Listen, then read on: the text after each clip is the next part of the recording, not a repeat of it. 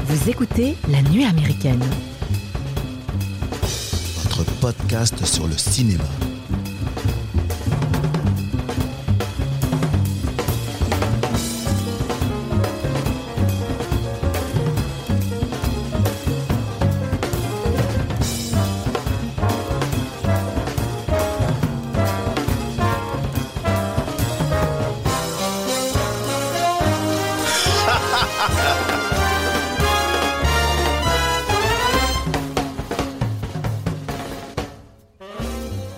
Bonjour les amis et bienvenue à la table de la nuit américaine. Aujourd'hui, on va vraiment mélanger les époques et surtout les styles. Dans cette première partie, nous allons parler d'un classique du cinéma français, Le Président, sorti en 1961, mettant en vedette le légendaire Jean Gabin. Dans ce drame politique, Gabin incarne un président de la République française qui se bat pour rester fidèle à ses convictions malgré les pressions et les tentatives de corru- corruption pardon, de ses adversaires. Dans la deuxième partie de ce podcast, nous allons parler du film plus récent, The Whale, sorti en mars 2023, réalisé par Darren Aronofsky et mettant en scène Bren- Brendan Fraser, Fraser c'est ça? Tout à fait. J'ai toujours du mal. Si vous, si vous savez, c'est euh, Georges de la Jungle, il me semble. hein? Et la, la momie. Et la momie, ouais, Jack, ça. la momie. Avec Xavier Dolan. Avec, avec oui, voilà. Euh, The Whale raconte l'histoire d'un homme euh, obèse qui tente de reconstruire sa vie après avoir perdu sa famille avec un- une véritable performance euh, de Fraser. On va en parler en deuxième partie d'émission avec euh, un billet sur les, derniers Oscars. Thomas qui nous rejoindra pour cette, pour cette partie. Puis on finira par la saga Scream qui est de retour avec un sixième opus. Et pour être honnête, je ne l'ai pas vu. Je laisserai l'équipe vous donner son avis au sujet de, cette, euh, chose. cette chose. Et bien sûr, en fin d'émission, vous n'échapperez pas à la rubrique des coups de cœur. Et pour euh, m'accompagner aujourd'hui, je suis avec Mathieu, Loris, Julien et Thomas qui nous rejoindra tout à l'heure. Bonjour à vous. Bonjour. Salut, Bonjour. Bonjour. Ça Bonjour. va Ça va et vous? Ouais, Alors le président, euh, qui veut m'en parler euh, je- je- Qui Loris. veut m'en parler euh, Loris, vas-y, dis-moi. euh, bah, Le président, euh, c'est comme dit, donc film de. Après, il est président du Conseil. Euh, Président du. Conseil, exactement. de notre Premier ministre. C'est ça. Euh, c'est un film plutôt chouette. euh, Jean Gabin euh, au top de son game, j'ai envie de dire. J'en ai pas vu beaucoup de lui, mais pour le coup, il mange la caméra dès qu'il apparaît. Et puis, ça a l'air d'être un rôle extrêmement difficile à jouer parce que vu le nombre de lignes à recracher et les- la, longueur des prises. euh, c'est impressionnant rien que pour ça, donc le film se détache rien que pour ça. Après, il y a une opposition entre lui et donc Chalamont, qui est donc joué par Blier, euh, qui est euh, si assez chouette. hein. Il y a des jeux, fouinasse. Ouais, ouais. Mais en fait, ça va, en fait, je trouve. Ils, ils sont pas, ils sont pas dans la, Non, mais la ils ont- haine pure, quoi. Ouais, Trop. ouais, ouais. Ça reste encore gentil par rapport à certaines oppositions politiques qu'on a maintenant.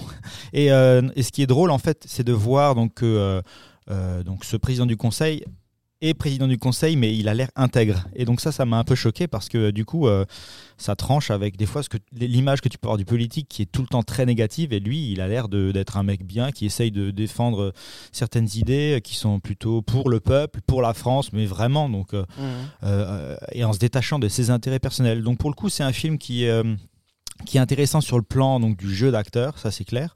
Après dans l'histoire, euh, j'aurais peut-être aimé un peu plus de euh, comment dire de, euh, de, de- de concentration sur euh, cette euh, opposition entre Chalamont et Beaufort quoi. Euh, vraiment un truc un peu plus On dirait deux fromages.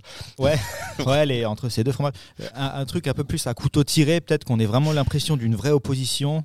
Là on, on sent qu'il y a vraiment quelque chose mais c'est pas c'est pas ce que j'ai ressorti vraiment du film.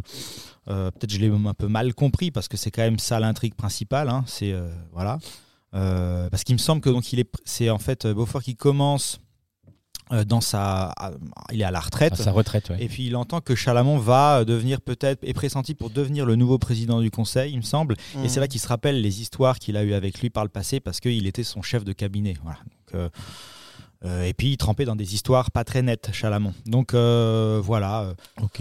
Donc c'est un film que j'ai plutôt bien aimé, mais surtout parce que euh, Jean Gabin est impressionnant. Quoi.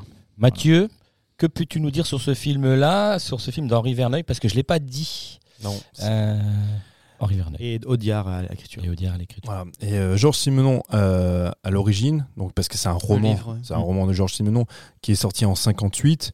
Euh, c'est extrêmement intéressant parce que Georges Simenon, bon, pour, pour beaucoup, c'est Maigret, c'est Venture Maigret. Donc euh, Georges Simenon étant belge, il écrit un roman. euh, alors c'est très compliqué. Après, on va essayer de dater le film. On est entre la troisième et la quatrième République. hein. C'est euh, De Gaulle, c'est ça? Enfin, non, euh, non, c'est avant. Donc, faut- bon, alors juste pour, juste pour résumer le truc, euh, De Gaulle, c'est à partir de 58 justement, et c'est la création de la 5 République. Donc, avec un président euh, comme on le connaît aujourd'hui, je sens qu'il y aura des digressions à ce niveau-là, mais Non. sur un, un président un peu omnipotent. La troisième et la quatrième, avec un président du Conseil, la volonté, c'était que les parlementaires avaient plus de poids. Le film décrit bien en fait les affairistes qui font que malheureusement ce, ce poids-là est forcément ben, dévoyé et euh, par les influences, euh, par, euh, par l'argent. Enfin, il y aura, on en parlera tout à l'heure. Il y a beaucoup de choses à évoquer à ce sujet-là. Euh, il est compliqué de dater le film, mais on pense effectivement ça peut être troisième, quatrième République. Il y a des personnages récurrents, des influences récurrentes, type Georges Clémenceau, qui sont évoqués.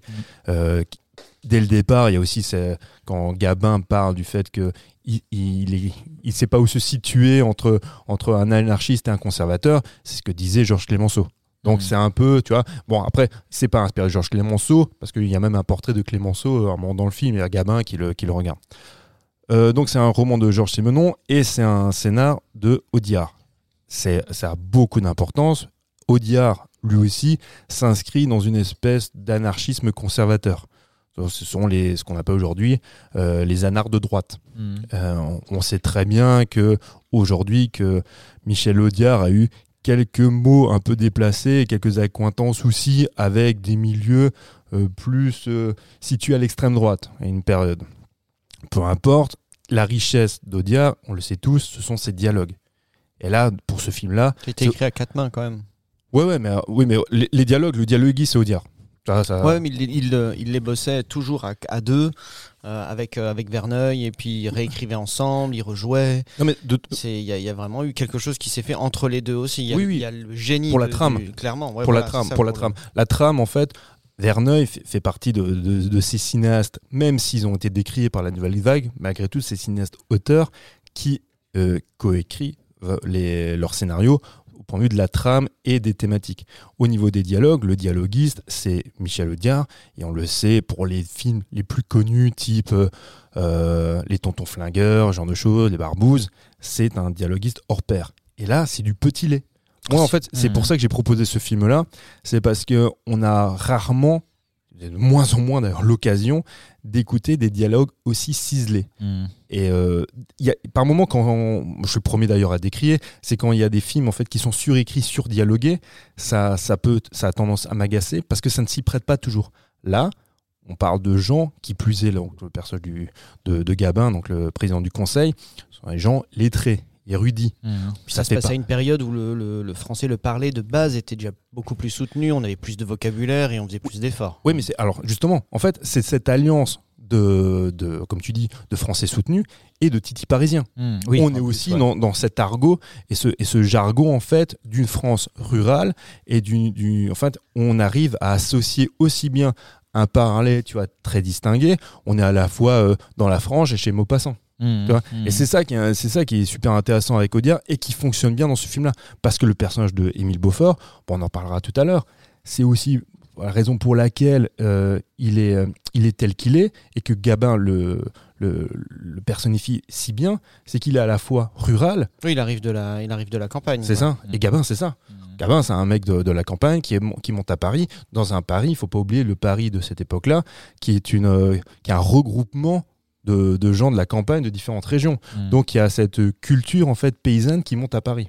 Et c'est et c'est ça aussi Gabin. C'est pour ça que la force de ce comédien-là, et qui pouvait tout jouer, c'est parce que son physique, son phrasé, euh, permet de jouer à la fois Un Le- alcoolo. le paysan, l'alcoolique, le gangster Ouais, ouais. et le président du conseil. Hmm. Et à aucun moment donné, tu- quand tu le vois, tu te dis Ouais, non, Ça lui Gabin, va pas, quoi. voilà, là, ça marche pas, je le préfère C'est dans d'autres rôles. Ça fonctionne toujours. Parce qu'il y a cette gueule aussi. Ouais, et puis il y a cette Ah, cette répartie. voix même et tout, moi ça me. Ouais, il est hypnotisant. Ce, ce hein. truc, ça c'est aussi euh, pour, euh, pour moi. Bon, j'ai beaucoup aimé, ça c'est clair, pour plein de pour plein d'aspects, notamment bah, pour l'écriture. C'est vrai que ces, ces, ces dialogues, tu vois, ces, ces jeux, ces ping-pong qu'il y a avec ce- cette façon fort, de hein. parler. Euh, mais il y a encore du coup. Excuse-moi, je te coupe, mais c'est presque. Des fois, tu as presque du mal à y croire tellement il a de répartie. Tu, Ah des ouais, fois, tu te dis, bien sûr. c'est impossible qu'un mec ait une Ah, réponse moi à tout aussi des- bonne y tout le Il y a temps. certaines phrases, je me les suis remises plusieurs fois pour bien écouter ce qu'il dit. Et dit putain, mais il met des fions de l'espace. Ouais, il est Et, et là, en plus, c'est le fait de pouvoir. euh, le personnage en soi, parce que la, situation effectivement est proche de celle qu'on vit un petit peu en ce moment. Et même aujourd'hui, quand tu regardes à la télé ça, c'est toujours agréable de voir un mec réussir à exprimer euh, euh, ton avis, ton mécontentement ou à râler en, en y mettant les formes Mm. et, en, et en, en sachant exprimer ce que toi tu saurais peut-être pas dire de cette manière-là, tu Mm. vois, avec euh, autant de verbes et de le faire aussi, aussi facilement, quoi Hum, c'est clair. et c'est et c'est jouissif en fait de le voir euh, de le voir dire ces choses là et puis oui effectivement bon c'est de la répartie je sais pas si dans la vie c'est possible d'avoir euh, le bon mot comme ça à chaque fois sur chaque chose qu'on te dit mais c'est aussi un peu le politique c'est un petit peu ça aussi hein. c'est finalement c'est la langue de bois c'est euh, c'est réussir à, à répondre en utilisant des tournures de phrases que tout le monde ne comprend pas forcément et euh, et sans vraiment répondre ou justement s'envoyer des pics de manière assez Mais lui, tu comprends. Bah, tu ouais, comprends. mais c'est passif. Il y a des fois, c'est très passif-agressif, tu vois, en Mm. utilisant des figures de style et des trucs comme ça. Donc c'est c'est ça qui est, qui est, qui est super qui est super agréable quand tu l'entends, quand tu le vois faire. Et puis, comme on dit, ouais, forcément la prestance du gars, sa Mm. voix, tu sais, cette oh, purée, ce coffre et cette façon de rouler un peu les, les trucs. Enfin, c'est assez inimitable, Ah ouais, hein. franchement, c'est vraiment impressionnant. Mm. Et j'ai pris aussi énormément de plaisir. Noir et blanc, j'adore. Hum. Je- je- ça, ça me fait kiffer. Un truc universel, c'est que tous nos putains d'élus, alors quel que le niveau qu'ils soient, ils parlent l'anglais comme des vaches espagnoles. Je me suis toujours demandé, ces gars-là, ils vont dans des écoles incroyables. Tu les entends parler en anglais, c'est toujours euh, Are you talking to me? Je suis sérieux. C'est clair. Mais euh, voilà, donc euh, effectivement, c'est. Et, en plus, en découvrant ça, euh, je me rends compte, moi, avec ma, pauvre culture cinématographique française et ancienne, tu vois, c'est de, de, parler. J'aimerais qu'on commence d'ailleurs, si c'est possible, de parler un petit peu d'Henri Verneuil.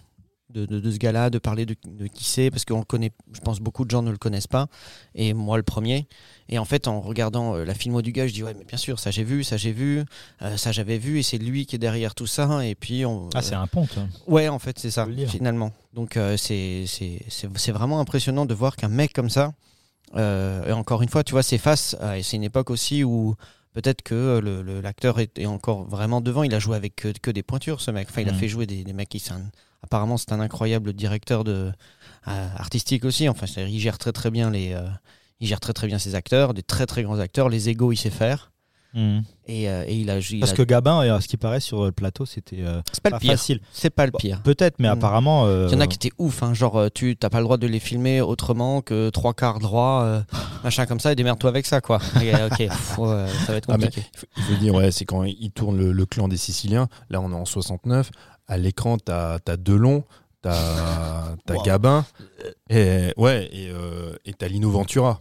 Donc, t'as peut-être trois des plus grands comédiens, tu vois, à l'époque, avec, comme dit, des égaux. euh, Vraiment, c'est assez costaud. Euh, Delon, à l'époque, fallait déjà pouvoir le, le diriger.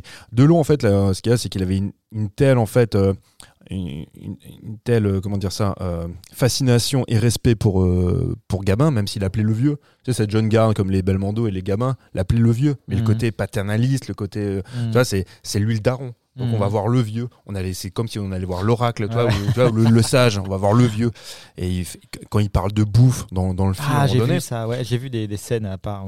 Ah. ils balancent les adresses de resto à Paris, c'est assez drôle. Ils Ah. racontent des anecdotes de bouffe. c'est, fantastique parce que là, tu, tu Ah, vois que. Bon, en fait, c'est encore ce côté France, comme dit, rural. Hum, euh, la France de la bonne bouffe, tu vois, de, et, du, et du pinard. hum. Euh, Ver- Verneuil, on en avait parlé, je crois, l'an dernier, quand on avait parlé du film euh, Peur sur la ville de, Belmondo. C'est vrai qu'il a touché à tous les genres. Il fait partie, comme je disais tout à l'heure, de ces cinéastes, de ces cinéastes très populaires qui faisaient venir beaucoup de monde euh, en salle. Bien sûr, quand tu as des têtes d'affiche comme Gabin ou, Bel- ou Belmondo, ça aide, mais qui étaient, euh, qui étaient décriés par, par cette nouvelle frange, la, la nouvelle vague, qui considérait que c'était un peu un cinéma à papa. Moi, je trouve qu'il a fait des films passionnants. J'en ai déjà parlé l'an dernier. Il faut absolument voir Un singe en hiver. Hum, Si vous ouais. voulez un grand film Mm. hyper bien Mm. dia- dialogué avec Gabin et Belmondo, où ça picole pendant tout le film, c'est génial. Ah, c'est impressionnant d'ailleurs hein, de réussir à faire ça, quoi. C'est quand même, c'est quand même fou là. Il y a des dialogues à un moment donné, justement, il y en a entre euh, entre Gabin et Belmondo où ils, ils sont en train de, se, de, se- de parler de piquette, quoi, de picole et de comment ils boivent et pourquoi ils boivent ou pas. Et est-ce que c'est intéressant de boire C'est pour ça que je bois pas avec toi. Qui dit, c'est Mhm. des trucs. C'est merveilleux. Et c'est. Et, et, et quand, alors, je, je me demande, c'est aussi. euh, le, le- le Audiard dialogue. Ouais, c'est Audiard, c'est clair. Et t'entends juste cette phrase et tu rien que ça, ça m'a donné envie de voir le film. Tu vois, Genre, juste ce petit extrait, je me suis dit, putain, c'est cette façon de faire parler ces personnages, ça te donne envie de les écouter parce que c'est magique. Hmm. Et Mathieu, qu'est-ce que ça, hum, qu'est-ce que ce film a, a provoqué en- à sa sortie? Ah, Alors bon, le président Il a déjà Ouais, le succès en salle parce que c'est 2 millions d'entrées. hein. Ouais, c'est pour un sujet qui est, qui est pas facile. Mais, ça, en, en mais en fait, ce qu'il y a, c'est que il, c'est- il faut surtout rappeler en fait à quel point c'est déterminant au moment où il sort. Donc le film est tourné en 60, il sort en 61. Euh, euh, de Gaulle est arrivé au pouvoir en 58. Et faut rappeler qu'en fait, c'était vraiment table rase du passé, des affairistes de la 3e et de la 4e République, et qu'il y avait un renouveau parce que l'homme providentiel était arrivé, et que cet homme, homme providentiel de Gaulle a mis en place la 5e République euh, selon ses désirs, selon son envie, selon sa volonté de diriger le pays. Donc euh, aujourd'hui encore, on est à cette recherche perpétuelle de l'homme providentiel, on n'arrive pas à s'en sortir. Peut-être il faudrait revenir justement à une... sans revenir vraiment au passé, mais peut-être un régime qui se rapproche plus de la 3e et de la 4e République, sans ce côté euh, lobbying qu'on connaît encore de toute façon aujourd'hui. Mais il faut se dire que c'est très compliqué. En fait, ça a été un film qui a été euh, une espèce de catharsis pour les spectateurs et pour les critiques quand il, quand il est sorti. Mais beaucoup aussi de critiques l'ont considéré comme un film en fait euh, poujadiste. Hmm. Parce, que Mhm. son, parce que son personnage, en fait, c'est un peu ça. C'est Oui, anti-parlementariste. euh, C'est ça. c'était, Ouais, vraiment. qui euh, dénonce en- tout le monde, qui, qui dit voilà, euh, vous, vous êtes responsable de ceci, de cela, et du coup, en fait, les institutions et la démocratie telle qu'elle était construite, en fait, ben, euh, n'a plus de lieu d'être euh, à l'entendre. Et euh, donc, euh, il y avait ce côté un peu poujadiste. Si, en fait, si Poujade se limitait à ça, y a un côté un peu populiste, mais qui pourrait s'entendre. Sauf que Poujade, bon, on sait très bien qu'il y a dérivé vers, euh, vers euh, une extrême droite et une xénophobie très marquée.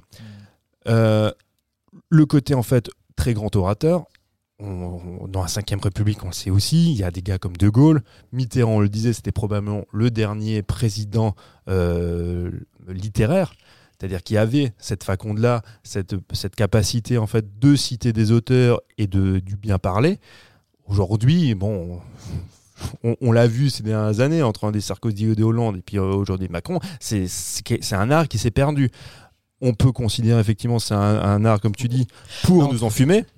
Entre Chalamon qui se l'avait dit euh, Je vous demande de m'autoriser de vous interrompre, et euh, un Dupont-Moretti qui fait des doigts d'honneur. euh, tu Ouais. vois ce que je veux dire C'est on a- c'est- Là, c'est pas les mêmes écoles. hein, Ouais, tu te on rends est n'est on- pas sur- C'est pas la même délire. hein, on est quand à une autre époque. Il y a, a- a- a- a- ouais, c'est sûr qu'il y a des dialogues qui sont magnifiques. Moi, moi, je pense toujours à, à quand je parle, quand je pense à ce film, euh, quand le personnage de Blier parle à le malheur d'évoquer la Première Guerre mondiale Mm. et quand les Gabin, pertes humaines, quoi. voilà, et quand Gabin lui dit, c'est vrai que Monsieur avait 10 ans lors de la Première Guerre mondiale, il est tout légitime pour en parler. Moi qui étais sur le front, on a, on a On moins, pas la même vision on n'a pas une- cette vision générale qu'a Monsieur. Ça, c'est Et formidable. surtout qu'il finit, il utilise le même propos pour le retourner contre lui, Mm. en lui disant déjà que bah moi je suis plus légitime que toi pour parler euh, de ce qui s'est passé pendant la guerre et c'est pas toi qui vas me faire la leçon. Et juste après il lui dit c'est je, je fais aussi parler les morts et je m'en excuse parce que c'est lamentable. Mm. Mais je voulais montrer que j'étais capable de faire l'exercice aussi et que c'est facile quoi de faire ça. Et c'est enfin bon bref c'est délectable. hein, je- c'est un- Ah oui, non, mais c'est comme je disais, ouais, c'est- c'est c'est du petit lait. Il y a, il y a des répliques, tu as envie de les noter.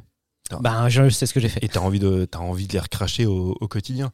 C'est Ouais, Bon, là on- là où on sent, tu vois, euh, la, la dernière série qui est, qui est vraiment influencée c'est par, le, par un auteur comme Audiard, c'est c'est Camelot.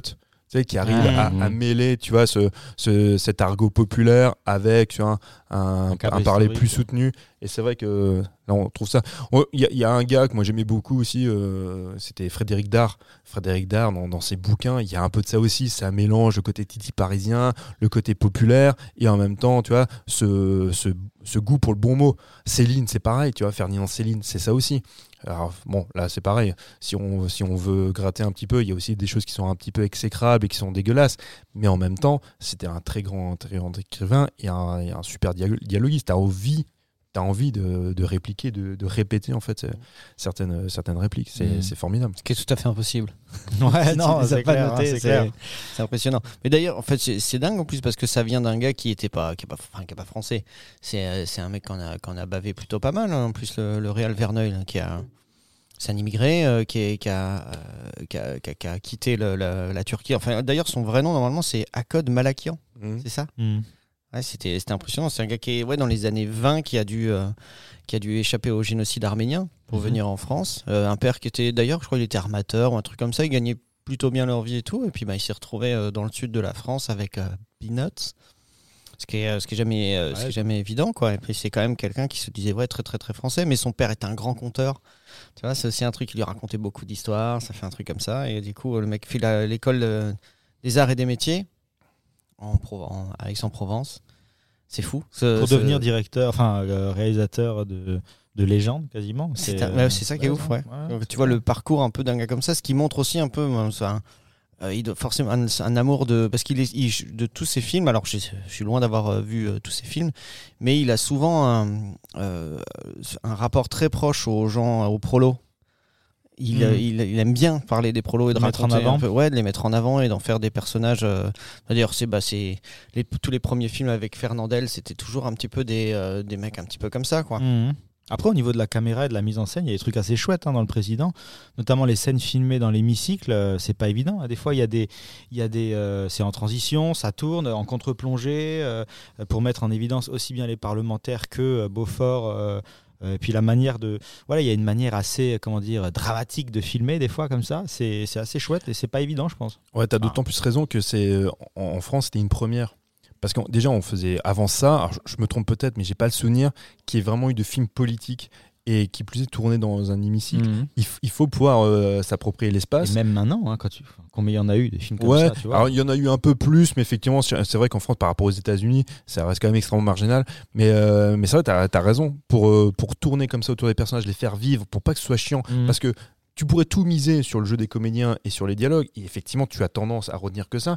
Mais la caméra est suffisamment fluide et fait, et fait place non pas juste à du champ contre champ pour donner en fait du, du, enfin, de, de la dynamique. La matière. Ouais. Ouais, ouais, ouais. Et, et souvent, en Mm. fait, il alterne avec des plans d'ensemble qui sont qui sont pas juste là pour mettre des gens dans le cadre, mais qui sont en réaction. Ouais, c'est Donc, ça. et ça, c'est bien pensé, ces, ces plans-là, cette alternance de plans est, euh, est vraiment bien foutu. Non, non, c'est un. Ouais. Moi, moi, je trouve que c'est un très bon film. C'est un, un film super intéressant aussi qu'il faudrait. Tu sais, le genre de film qu'il faudrait montrer à l'école. C'est-.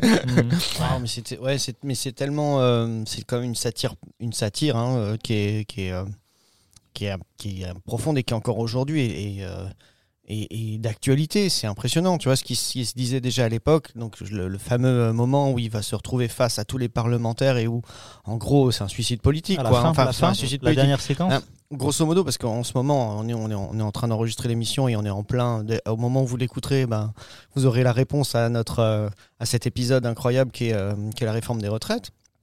Il y a eu d'autres choses qui étaient comme ça. Et là, le, donc le président du Conseil, euh, Chalamont, à ce moment-là, il fait un projet. Ils sont en train de Mhm. parler de l'Europe et que d'ailleurs, une partie des parlementaires, eux, refusent. Et c'est une, c'est une sorte de, de- Quand ils lui disent de voter la confiance, donc en gros, est-ce qu'il va récupérer son poste Est-ce qu'il va continuer Ou est-ce qu'il va devoir quitter son poste de Premier ministre? Et on en est un peu là, tu vois. C'est-à-dire, il propose une loi, on fait passer un peu en force ou pas, et puis là, il y a une motion de censure éventuellement. Et si cette motion de censure, donc si le vote de confiance n'est pas accordé, donc si la motion de censure passe, bah, le Premier ministre, normalement, il saute. Mm. Donc en- là, à l'époque, le, le président du Conseil, Chalamont, il doit dégager. Mm. Il sait qu'il va partir, parce que l'intervention de Chalamont, euh, juste avant, eh ben, c'est de lui dire, euh, voilà, nous, on n'est pas d'accord. Alors on préférait que, on préférerait que vous, an- vous annuliez, enfin vous retiriez votre projet de, de loi, et comme ça on vous revote la confiance et vous resteriez, et puis on vous aime et tout machin, enfin tout ce que tu veux. Et là lui il dit bon bah ok, vous, de toute façon je vais sauter, et puis je pense qu'il se rend compte quelque part que ça va passer. Mhm. C'est 20 quoi. Non, enfin ça va passer, c'est-à-dire Oui, que oui. ce que lui ne veut pas voir se réaliser va se réaliser, mais il lui dit mais vous le ferez. Il finit d'ailleurs en partant, il dit euh, ça c'est la vision de l'Europe que vous avez, c'est pas la mienne et vous la ferez sans moi. Mhm. Donc du coup je me casse, démerdez-vous avec votre bordel. Ouais. Mais pendant ce temps-là, il, il se permet donc effectivement de là il y a pas très longtemps, euh, il y a des députés qui l'ont fait, qui ont accusé justement les députés euh, qui sont euh, du parti de, Macron notamment et ceux qui sont au gouvernement de les, ministres entre autres, et d'avoir tous des intérêts dans des boîtes privées pour lesquelles ils votent des lois qui vont influer leur économie. Donc, oui, mais ça se voyait tu vois, il y déjà a des conflits d'intérêts, il y a des trucs comme ça. Et là, c'est exactement ce qu'il est en train de leur dire. Il dit, bah, en fait, ça va devenir votre Europe, ça va devenir un grand conseil d'administration et euh, Mhm. c'est juste pour piquer du pognon, quoi. Et du coup, ceux qui vont en prendre plein la bouche, c'est les travailleurs, les machins. Donc, le, le... je pense qu'aujourd'hui, il résonne très très fort parce que déjà à l'époque, tout ce qu'il dit, finalement, c'est exactement ce qui est plus ou moins en train de se redire maintenant. C'est clair. Je hein. suis pas en train de dire ce qu'il faut croire, ce qu'il faut pas croire, mais en tout cas, les choses se disent de la même manière. Mhm. Et euh, Et quand c'est Gabin qui le dit, c'est quand même mieux. bah c'est c'est- là c'est ouais c'est fait bah c'est sûr que c'est fait il y a plus de verbes c'est- puis c'est écrit donc euh, forcément tu, tu prépares tes trucs c'est plus facile enfin c'est plus facile Ouais, c'est pas, bah oui. c'est pas la même chose mais Bon, la dire, scène a été tournée, c'était là un enfer apparemment. et ouais il Ouais. voulait de- à la base Verneuil je crois voulait faire un plan séquence là-dessus il disait que bon à un moment donné pour pour ménager euh, Gabriel il a- bon, ils ont eu raison aussi ils ont fait des petites euh, des cuts et ils ont fait euh, ils ont ils ont donné la possibilité de, de couper Ils cette- ont tourné cette tirade, plus de quoi. 50 fois. 57, ouais, j'ai noté. Et après, quand en fait, euh, donc déjà Gabin était déjà un peu ulcéré, ça le saoulait, il était fatigué. Et euh, donc ils ont commencé déjà un petit peu à se prendre la tête avec Verneuil. Et quand il envoie donc le- les rushs au labo pour faire tirer, c'est là qu'ils se rendent compte Le que drame. eh ben il y a rien en fait. Ça- Oxydé, euh, oxydation. ils ont pas fait waouh donc du coup le lendemain il y a Verneuil qui va voir Gabin qui lui dit euh. Non, non, non, non, non. C'est pas Verneuil qui va le voir. Il l'envoie. oui oui c'est vrai c'est ça. oui Non, c'est c'est ça un détail important. oui Il envoie un pauvre mec, euh, je sais plus qui. prendre la claque quoi Ah non, mais apparemment, en plus, tout, pour tout le reste du tournage, il lui a donné un surnom, genre le saboteur, quoi, un truc comme ça.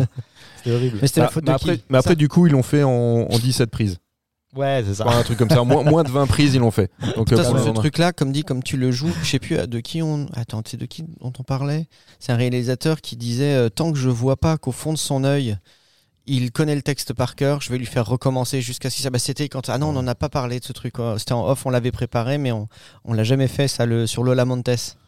Ah oui, Ah oui. Mais on, on parlera un jour de La Montez, autre grand film français.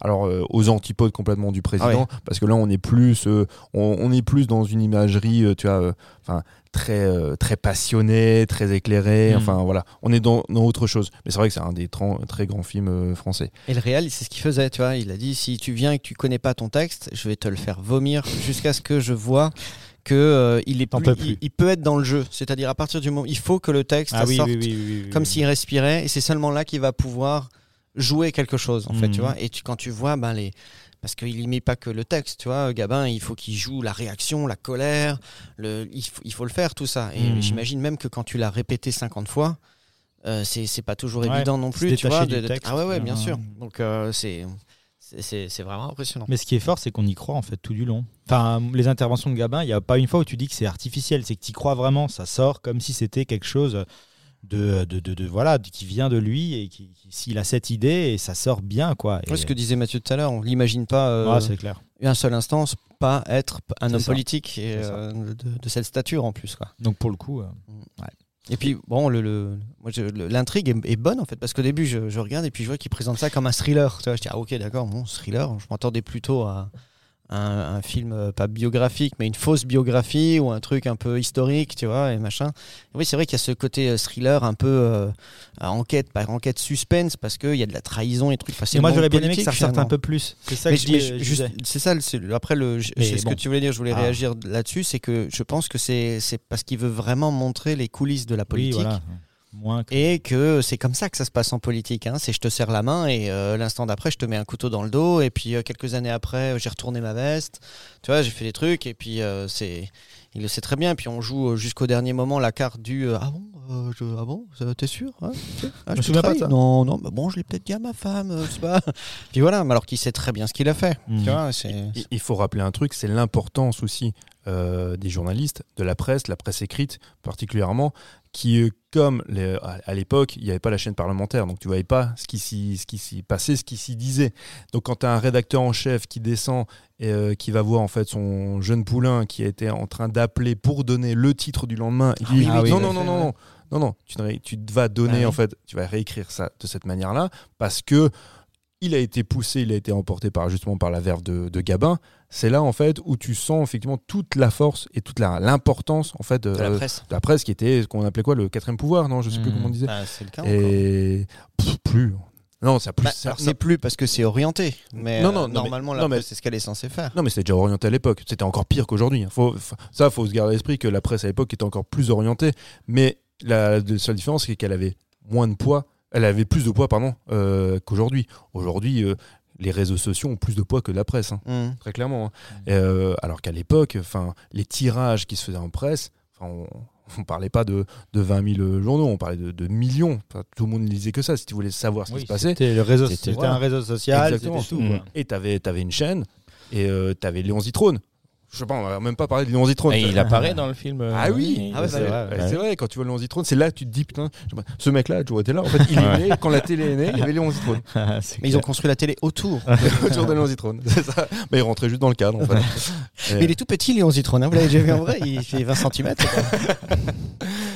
Et là, c'est bien aussi, parce qu'il montre aussi à quel point il dit, regardez, regardez la caméra, adressez-vous. Tu vois, il, il lui dit, Mhm. adressez-vous au peuple français. L'autre, il retire ses lunettes, parce que c'est les rares fois où, en fait, il- déjà à cette époque-là, il devait apprivoiser ce médium-là pour se faire entendre, pour se faire comprendre. Mm. Donc avec euh, tout ce que ça engendre de langue de bois, de, de la manière d'édulcorer certaines choses. Donc c'est aussi ça passionnant, en fait, à quel point...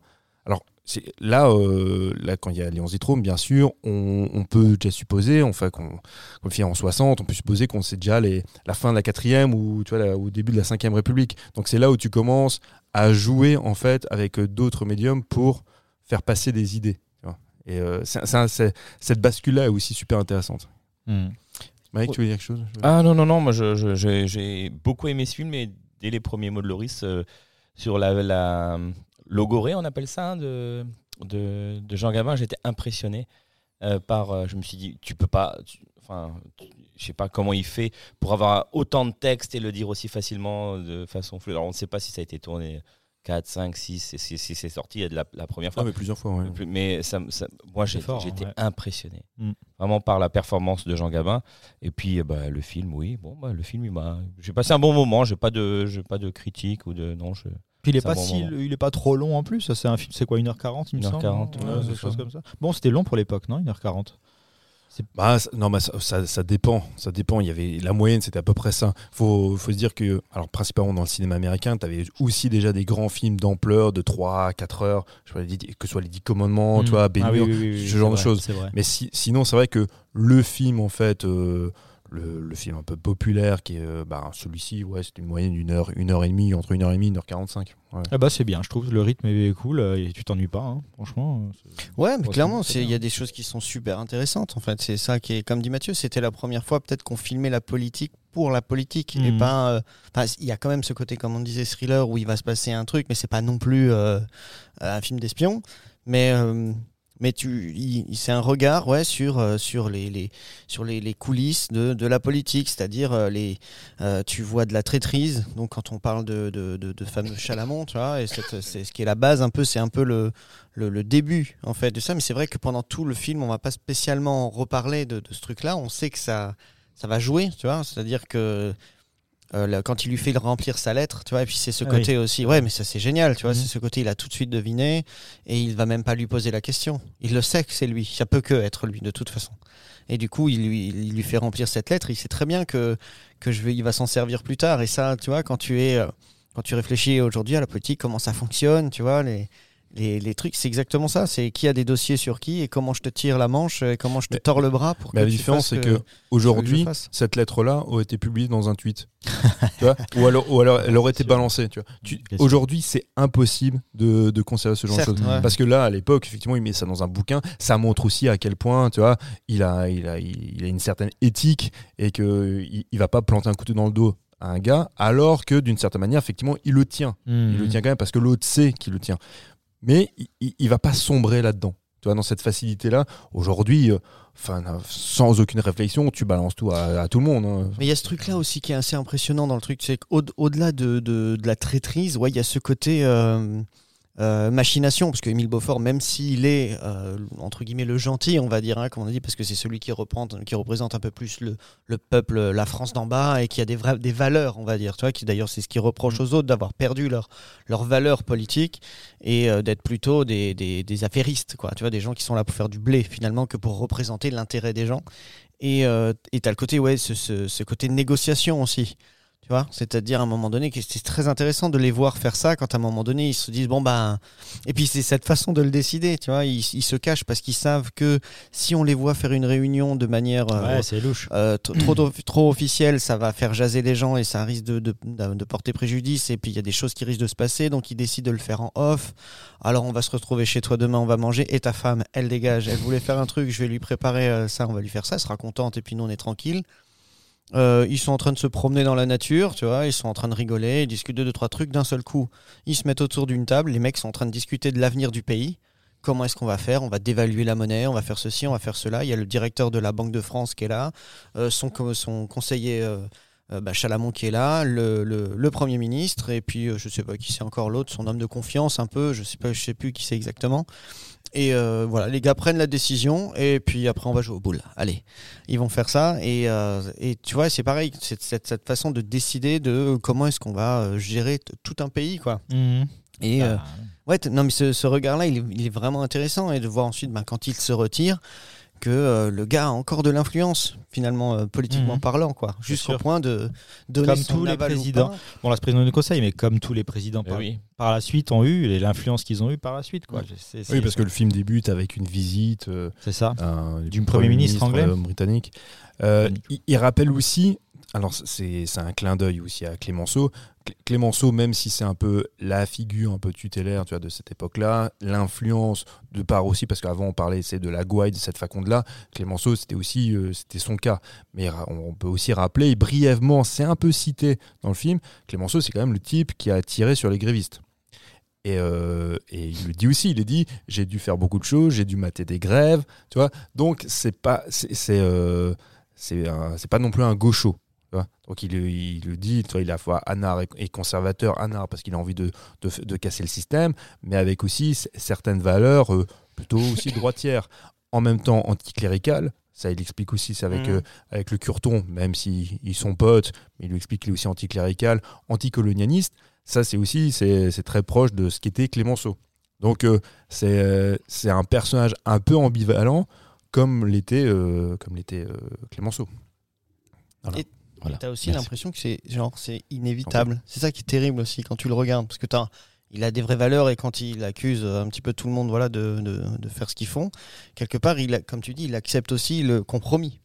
Il est obligé, il n'a pas le choix finalement. Quand tu diriges un pays, tu peux, c'est pas tout blanc ou tout noir, c'est pas possible. Donc tu es dans la nuance, tu es dans le compromis, sans arrêt. Et c'est, franchement, La démocratie, c'est le, compromis. Sinon, c'est une dictature. Bah, il le dit. Non, mais les gars, quand on disait, c'est ouf, on le disait, on le disait tout à l'heure, mais à un moment donné, il dit aussi un truc de, de ce genre. Il cite un gars qui disait quoi? Que la démocratie, la démocratie, c'était le pire des systèmes, euh, sauf tous les autres.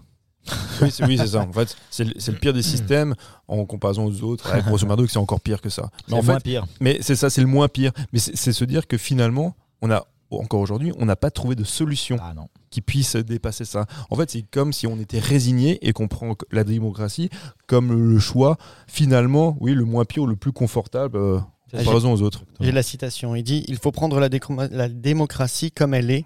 Cette démocratie dont un grand homme politique a dit qu'elle était le pire des régimes, à l'exception, bien entendu, de tous les autres. Ouais. Euh, c'est toujours, en plus, c'est toujours bien formulé. S'il Ouais, part doucement, c'est qu'il a l'intention d'aller loin. J'ai adoré ça. Quand le mec il est là, tu sais, il y met les formes et puis il, le- il, le- il le caresse dans le sens du poil. Il dit non, mais vraiment bien ce que vous avez fait jusque-là, parfait. Ça, c'est quand même un grand monsieur. Et l'autre, il dit oh, ça va, finalement, il est pas si vénère. Il dit attends, laisse-le laisse venir. Il va m'en mettre plein la bouche. c'est exactement ça qui se passe. Ça, c'est. Voilà. Ouais. Voilà, Pour, finir, juste pour Oui, dire que, en plus, c'est Maurice Mathieu. Jarre à la musique. Maurice Jarre. Richard Wagner également. Jean-Michel Jarre? Hein, Comment bah, ça bah, Parce que Maurice Jarre, vous, avez la chance de l'entendre euh, à chaque fois que vous écoutez notre brillante émission, puisque c'est lui qui, est- qui a introduit l'émission avec euh, Laurence Laurence Darabi. Voilà. Donc euh, Maurice Jarre à la musique. Enfin, pour dire que, enfin, quand tu vois sur le papier, des fois ça se vérifie pas. Là, c'est le cas. Euh, Il y a comme un grand film qui peut naître quand tu vois que tu as Maurice Jarre à la musique, Henri Verneuil, Jean Simon Gabin. Audiard, Gabin, Blier. Tu te dis normalement, ça va pas être On dégueu. va se régaler. le Et on va se régaler maintenant euh, en parlant d'autres films. on va passer à la deuxième partie de cette émission, euh, la rubrique des actualités du cinéma. Et pour, euh, pour cette deuxième partie, on va demander à notre ami Thomas de se joindre à nous, euh, à mon micro d'ailleurs. Viens, viens à côté de moi, mon petit lapin. Euh, on va parler. On va commencer par lequel? Vous avez décidé de commencer par lequel? On The va Whale? commencer par la baleine. La baleine, The Whale, film euh, de Darren Aronofsky, mettant en scène euh, du coup euh, Brendan Fraser dans une dans une euh, performance assez euh, remarquable et remarquée apparemment puisqu'il a été euh, récompensé à la cérémonie des Oscars dernièrement meilleur acteur. du meilleur acteur. Alors on va commencer par ce film avant de commencer, avant de, de parler un petit peu des Oscars. Qui veut nous donner son avis sur The Whale, la baleine? Je, je- qui, qui l'a vu? Tout le monde l'a vu, c'est ça? Ouais. Oui. Bah, commencez les garçons? Tu- Bah, euh, je sais pas trop quoi encore en penser, euh, si ce n'est que c'est un film de Darren Aronofsky, donc qui est fait un peu pour choquer, pour euh, perturber les gens. Et souvent, ceux qui détestent les films d'Aronofsky euh, ont détesté celui-là, je crois. Enfin, moi, j'ai plutôt bien bien aimé. C'est un grand Oui, il y en a quelques-uns de lui que j'avais quand même beaucoup aimé. hein. Bah, Requiem for a Dream, Requiem for a euh, Dream, The Wrestler. euh, The Wrestler, Fighter. Black aussi. Swan n'était pas. euh, ouais Ah non, non, non, non, non, je dis n'importe quoi. The Wrestler. The Wrestler avec, ouais, avec euh, Rourke. Rourke, bah oui, qui était pas mal du tout d'ailleurs. Non, non, et moi, j'avais bien aimé. Tiré d'une pièce de théâtre apparemment. The Whale, c'est ça C'est une pièce de théâtre? Ouais. The Whale? Oui. Ouais. The Whale. Ouais, et du coup, ben, euh, qu'en penser euh, Non, j'ai. Il m'a pas forcément dérangé. Il m'a pas. euh, je l'ai pas détesté comme euh, Mathieu, par exemple, a l'air d'avoir détesté. Euh, et Brendan Fraser, sa performance, je l'ai aussi bien aimé. À chaque fois qu'il était en plan, moi, je trouve que c'est à ce moment-là que c'était réussi parce que c'est un personnage qui est attendrissant. Après, c'est vrai que des fois dans l'histoire, ça peut, il peut y avoir des choses un peu spéciales qui peuvent un peu, euh, voilà, interroger ou quoi. Euh, mais sinon, c'est un film qui m'a pas spécialement dérangé, mais je sais pas trop quoi encore en retirer. Euh, voilà. je- je- Je vais prendre la suite. Ouais, c'est assez dur en fait. De... ouais, ouais, bah, écoute, de vraiment- ça m'aide de t'entendre dire ça parce qu'en fait, j'ai j'ai ce sentiment également euh, où je pense que j'en attendais beaucoup, en fait, peut-être trop. Tu vois Parce Mhm. que le. le, le, le- On, on attendait de la performance déjà de Bah, lui. alors déjà, il y a ce- il y a l'histoire de, de Brendan Fraser derrière. Donc du coup, moi, je, je sais pas vous, mais en plus ces derniers temps sur Netflix, il y avait, euh, ils ont remis tous les momies Ah, un, d'accord, deux et ok. trois, tu vois. Et je me les suis rematés. Et Ah, wow. euh, ah ouais ouais non mais franchement et je les ai aimés. Je me, en les regardant, je me disais écoute je alors c'est peut-être pas au même niveau, hein, faut pas déconner, mais je, je les regardais avec autant de plaisir que je me remate un Indiana Jones, que je me remate un truc. C'est un peu un plaisir, euh, tu sais le petit plaisir coupable Mhm. ou euh, en fond, je sais pas quoi foutre ou je machin. Je peux me mettre ça sans problème, ça passe bien et il- en même temps bon il avait la, la plastique qui allait bien, euh, l'humour fonctionnait. enfin franchement c'était c'était pas mal et je, il aurait, enfin je vois pas pourquoi il aurait pas pu continuer à faire des trucs dans ce genre et maintenant aussi c'est euh, alors je l'ai jamais vu dans autre chose non plus mis à part euh, Georges de la Jungle. Georges de la jungle mais c'est pas, George, pas vraiment George, là on, on voit sa palette euh, Ah ouais, bah ouais, d'acting. finalement. j'ai envie de dire mais c'est mais voilà et du coup ben on connaît ou pas l'histoire qui est un petit peu derrière puis forcément euh, le- le- quand tu vois ce qu'il est devenu, ça fait, ça fait un peu mal au cœur, tu vois. On en a, j'en avais entendu parler deux trois, deux, trois fois, des petits articles qui passaient. Je le lisais pas forcément, mais de voir euh, son physique, son visage changer, ça fait toujours mal au cœur quand tu vois qu'un gars qui a été, qu'on a aimé, qu'on a vu, il y en a eu d'autres, hein, comme ça. On parle d'un Furlan ou d'un machin, bon, qui eux avaient peut-être joué des meilleures choses, mais quand tu vois que les gars euh, se s'écroulent, c'est toujours, ça fait toujours Ouais, mal oui, au cœur. sûr, bah, sûr. Et, et là, donc, je vois le, le trailer et je me dis waouh, c'est impressionnant parce que le, le trailer a réussi.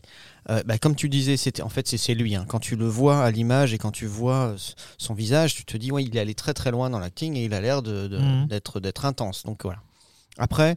euh, on développera peut-être un peu plus encore après, mais j'ai j'ai eu cette sensation comme toi. En fait, j'ai jamais réussi pendant tout le film à avoir une vraie empathie pour les personnages, Mhm. peut-être même à part lui. Tu vois, je, je m'inquiète pas du sort de la fille, je l'aime pas trop. euh, m'a- J'ai détesté. fille, la mère. Le personnage, euh, moi aussi, j'ai détesté la le fille, personnage. euh, sa détesté. femme, ouais, sa- Mm. bah, en même temps, elle est détestable. Ouais, le mais, euh, mais euh, j'ai pas trop aimé le jeu du missionnaire, j'ai pas trop aimé le jeu de sa femme Ouais, et tout.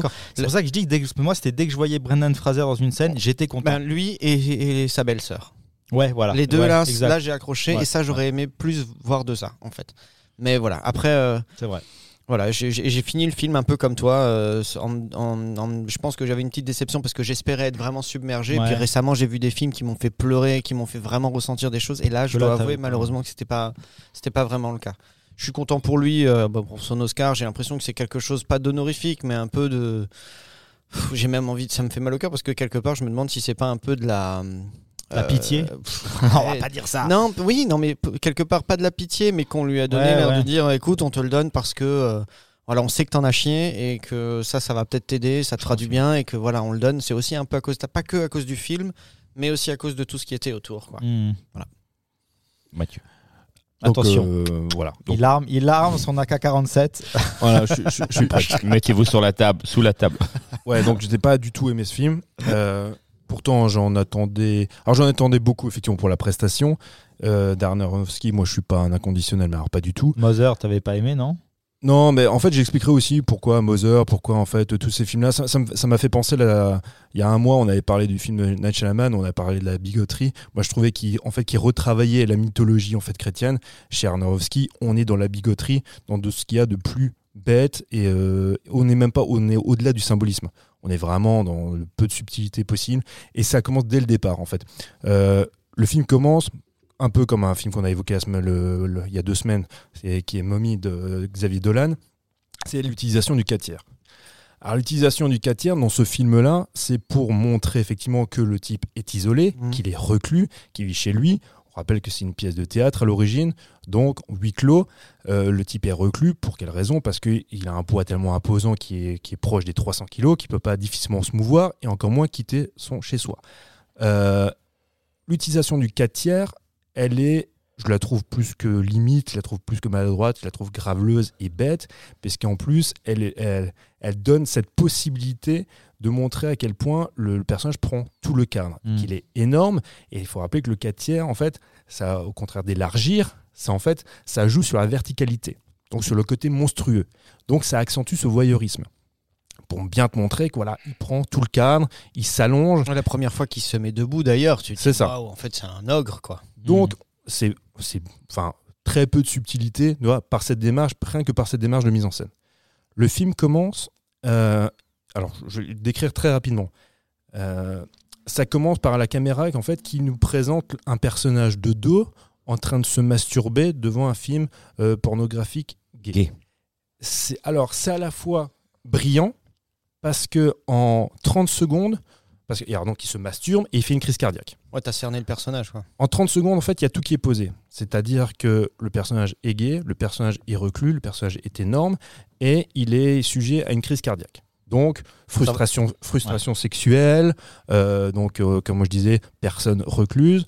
Donc, tout est présenté. Donc, au niveau de la mise en scène, c'est plutôt bien pensé. Mhm. Sauf que c'est extrêmement putassier et graveleux, et que le type, on comprendra par la suite, pour, euh, pour s'en sortir, on doit lui faire la lecture d'une rédaction qui parle de Moby Dick, d'où le titre du film, donc Le whale. La baleine. Euh, pareil, peu de subtilité possible, parce qu'on sait, la Moby Dick, c'est vraiment le roman fondateur de la littérature américaine, c'est une métaphore sur l'homme euh, qui, qui en fait, qui en euh, qui, se, qui se bat avec sa destinée, avec euh, sa vie, son avenir, en fait, ses désirs, son besoin de, tu vois, de, de, de vivre. Euh, là, la baleine s'est pris au premier degré. C'est ça. Oui. Voilà. oui. Donc, toute la partie en fait métaphorique du roman d'Herman Melville est complètement éludée pour cette bêtise du premier degré. Bah, Il y a quand même. Euh, Il y, a- il y a quand même une deuxième ligne de lecture, c'est euh, son œuvre, son accomplissement, la seule chose qu'il aura faite de bien dans sa vie, parce que Moby Dick, la baleine, c'est aussi euh, ce but que tu poursuis et qui est inatteignable et que tu n'arrives pas à atteindre. Et c'est c'est c'est de, de- de réussir à faire en sorte que sa fille ait une vie euh, décente, correcte, quoi. Et, et- et c'est c'est un des problèmes d'ailleurs parce que c'est c'est très ça a l'air d'être le sujet principal et tu le vois à peine ou pas Mhm. du tout. Et ça, enfin, moi je trouve ça assez mal amené, mais mais c'est- un peu ça aussi. C'est vrai que mais quand tu le regardes, tu te dis putain, mais il le fait vraiment au premier degré pendant tout le film, quoi. Tu dis c'est la baleine parce que c'est juste un gros, quoi. Du coup, mais tu as raison en fait de parler de l'enjeu. Parce que là aussi, c'est c'est assez génial. C'est que il faut aussi rappeler encore pour le personnage. Donc, ça décrit brièvement qui est le personnage avec la scène, avec la séquence d'ouverture. On est, euh, on est dans un cinéma d'auteur.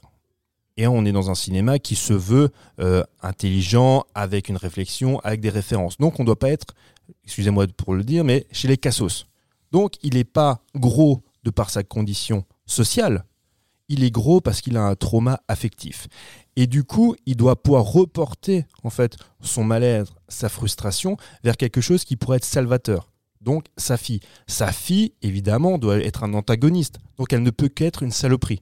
Mhm. On est en Mhm. fait dans cette peu de subtilité pour moi, en fait, moi qui suis euh, énorme, qui suis mourant, je fais tout pour une personne qui finalement n'a- ne m'a pas vu depuis des années, qui est forcément un antagoniste, qui est forcément en fait mauvaise, tu vois, une, saloperie, parce que sa fille, c'est difficile en fait de, tu vois, de, trouver quelque chose de positif. Mais lui, il trouve toujours quelque chose de positif. Il trouve même des choses positives dans des, dans des situations qui finalement, on n'est même pas sûr qu'elles ont été intentionnelles. C'est Ah, ce que lui dit sa femme à la fin d'ailleurs. Mais oui, à la Mais- fin. Elle lui dit T'as ton positivisme là, t'es insupportable. Non, mais au-delà du dialogue, c'est qu'il y a une séquence qui veut nous faire croire ça. À un moment donné, donc, il y a une espèce de, de jeune homme qui est issu d'une secte, ça s'appelle comment euh, Je sais même plus. euh, Life, euh, machin, what Will Life. Will, ouais, un Non, truc avec Will life. Life, enfin, ouais.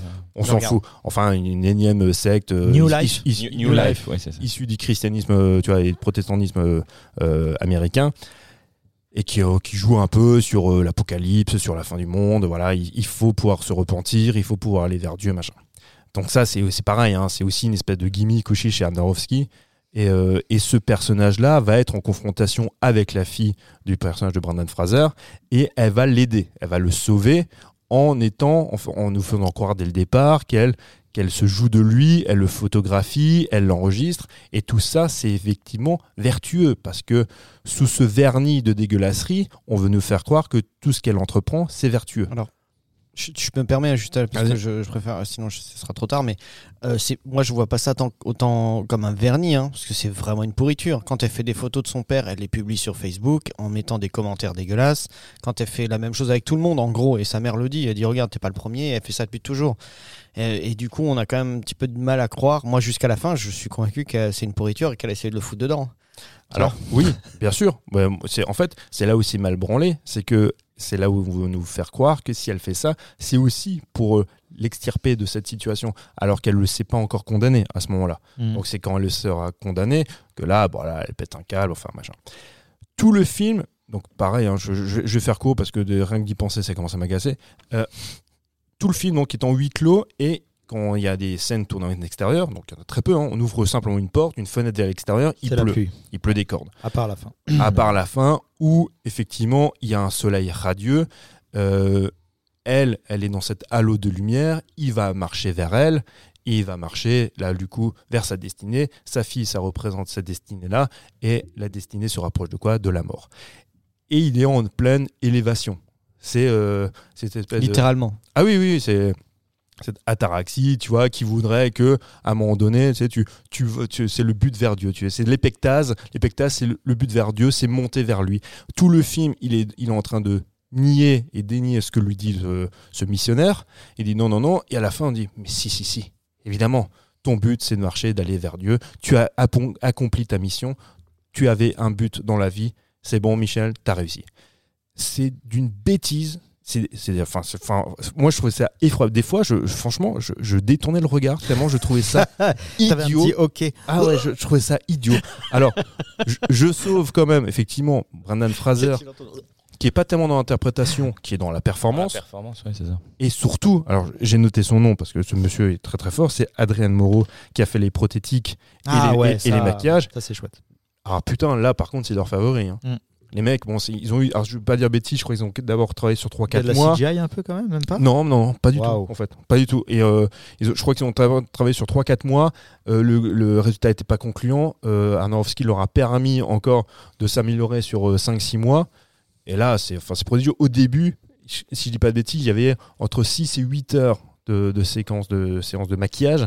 Et à la fin, ils étaient tellement bien rodés qu'en 2h30, c'était c'était torché. Waouh. Donc, et là, tu dis, ouais, franchement, c'est exceptionnel. Parce que ce qui est très rare, euh, en fait, c'est ça, et ça rend la performance vraiment plutôt louable, c'est que généralement, quand tu fais des, ce type de travail de maquillage, ça fait un masque. Mhm. Et donc, tu vois pas forcément le jeu et tu reconnais pas forcément le personnage. Là, on sait, on voit que c'est Brendan Fraser. Ouais, ouais, ouais, c'est Et donc clair. du coup, il peut jouer, tu vois. Il est pas son jeu n'est pas en fait euh, euh, masqué du coup. Et euh, donc là, pour le pour le coup, ça c'est plutôt C'est bien. pas Madame de Fire, quoi. C'est pas Madame de Fire, c'est même pas, tu sais, je pense à Gary Oldman qui a reçu aussi un Oscar quand il a joué le personnage de Churchill, ouais, ouais. Mhm. même s'il est très bien dans le film. C'est pas, mais c'est pas Gary Oldman. on le reconnaît Mm. pas. ouais. Tu vois, ça pourrait être ma sœur, c'est pareil. Mm. Je joue moins bien ma sœur parce qu'en plus j'en ai pas. Mais lui, là, Brandon Fraser, il est très bon parce qu'on lui laisse la possibilité aussi de jouer. Alors, bon, au bout d'un moment, même si je le trouve très bien, comme tout le film m'emmerde, il y a un moment donné, c'est que le côté positif, le côté pleurnichard malgré tout, le côté je m'excuse, bon, c'est à un moment donné, ça me, ça Oui, saoule ça va me saoule un peu. Donc, moi, c'est un, un des très mauvais films que j'ai vu en ce début d'année. J'en ai, quand je réfléchis à Aronofsky, finalement, après coup, bah, je crois que j'aime aucun de ses films. Vraiment. Même The Wrestler, du coup, avec Mickey Rourke Mais ouais, mais The Wrestler, c'est pareil, tu vois. C'est, c'est moi ce qui, ce qui, ce qui m'agace en fait avec ce mec-là, c'est qu'à un moment donné, quand il veut faire des films, c'est euh, à grand spectacle qui se cassent tous la gueule.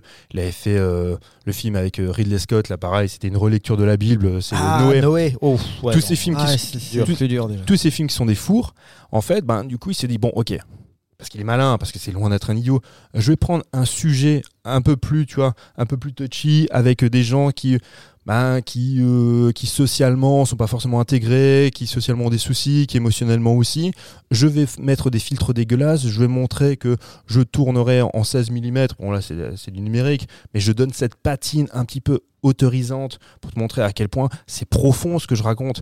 Il y a du symbolisme parce que c'est réfléchi, parce que c'est écrit. Et je vais essayer de transmettre des émotions en étant un petit peu, ouais, un petit peu, comment dire, sa volonté, c'est pas d'être graveleux, mais je touche, tu vois, je touche dans la mer, je mets la, la main dans la, dans, dans la bouse pour te montrer que nous, on y va, on a des couilles. Tu vois, mais c'est pour moi, c'est de la, c'est de la pause. Mm. Vraiment. Je, euh, Requiem for a Dream, je me souviens effectivement à l'époque, quand je l'ai vu, c'était une claque. Oui, franchement- faut remettre ça dans son contexte et à l'âge auquel tu le regardes. C'est ça. C'est les, et, et en fait, c'est Tu les, regardes ça avec tes ados, c'est pas. Mais tu, re- pas non, pareil. mais tu regardes ça aujourd'hui, enfin, ça a hyper mal vieilli. Mm. Parce que c'est tous les tics en fait visuels à la fin des années 90. Mm. Vraiment, tu vois. Avec que ce soit la musique, que ce soit les ralentis, que ce soit c'est l'image que tu saccades pour donner, parce que il faut saccader l'image, tu vois, pour montrer qu'il y a des émotions, pour montrer qu'il y a un trauma, pour montrer que tu subis quelque chose. Enfin, c'est... En plus, il y a Jared Leto. Alors, je suis désolé, à un moment donné, c'est trop. Ouais, J'arrête d'été aurait dû prendre le rôle de Brendan Fraser. T'aurais adoré, je pense que il Ouais, aurait ouais. tout donné. Des Ah tons bah. en gros. Ah, j'aurais fait Non, une mais tu il est pas assez grand, tu l'aurais plus vu dans la prothèse. Bon, on va Bon. parler justement hein, de cette euh, performance, non euh, de Brenda Fraser Je sais pas, euh, vous êtes tous. Oui, ah bah allez-y, oui, parlez-en, les gars. Pour moi, c'est bon.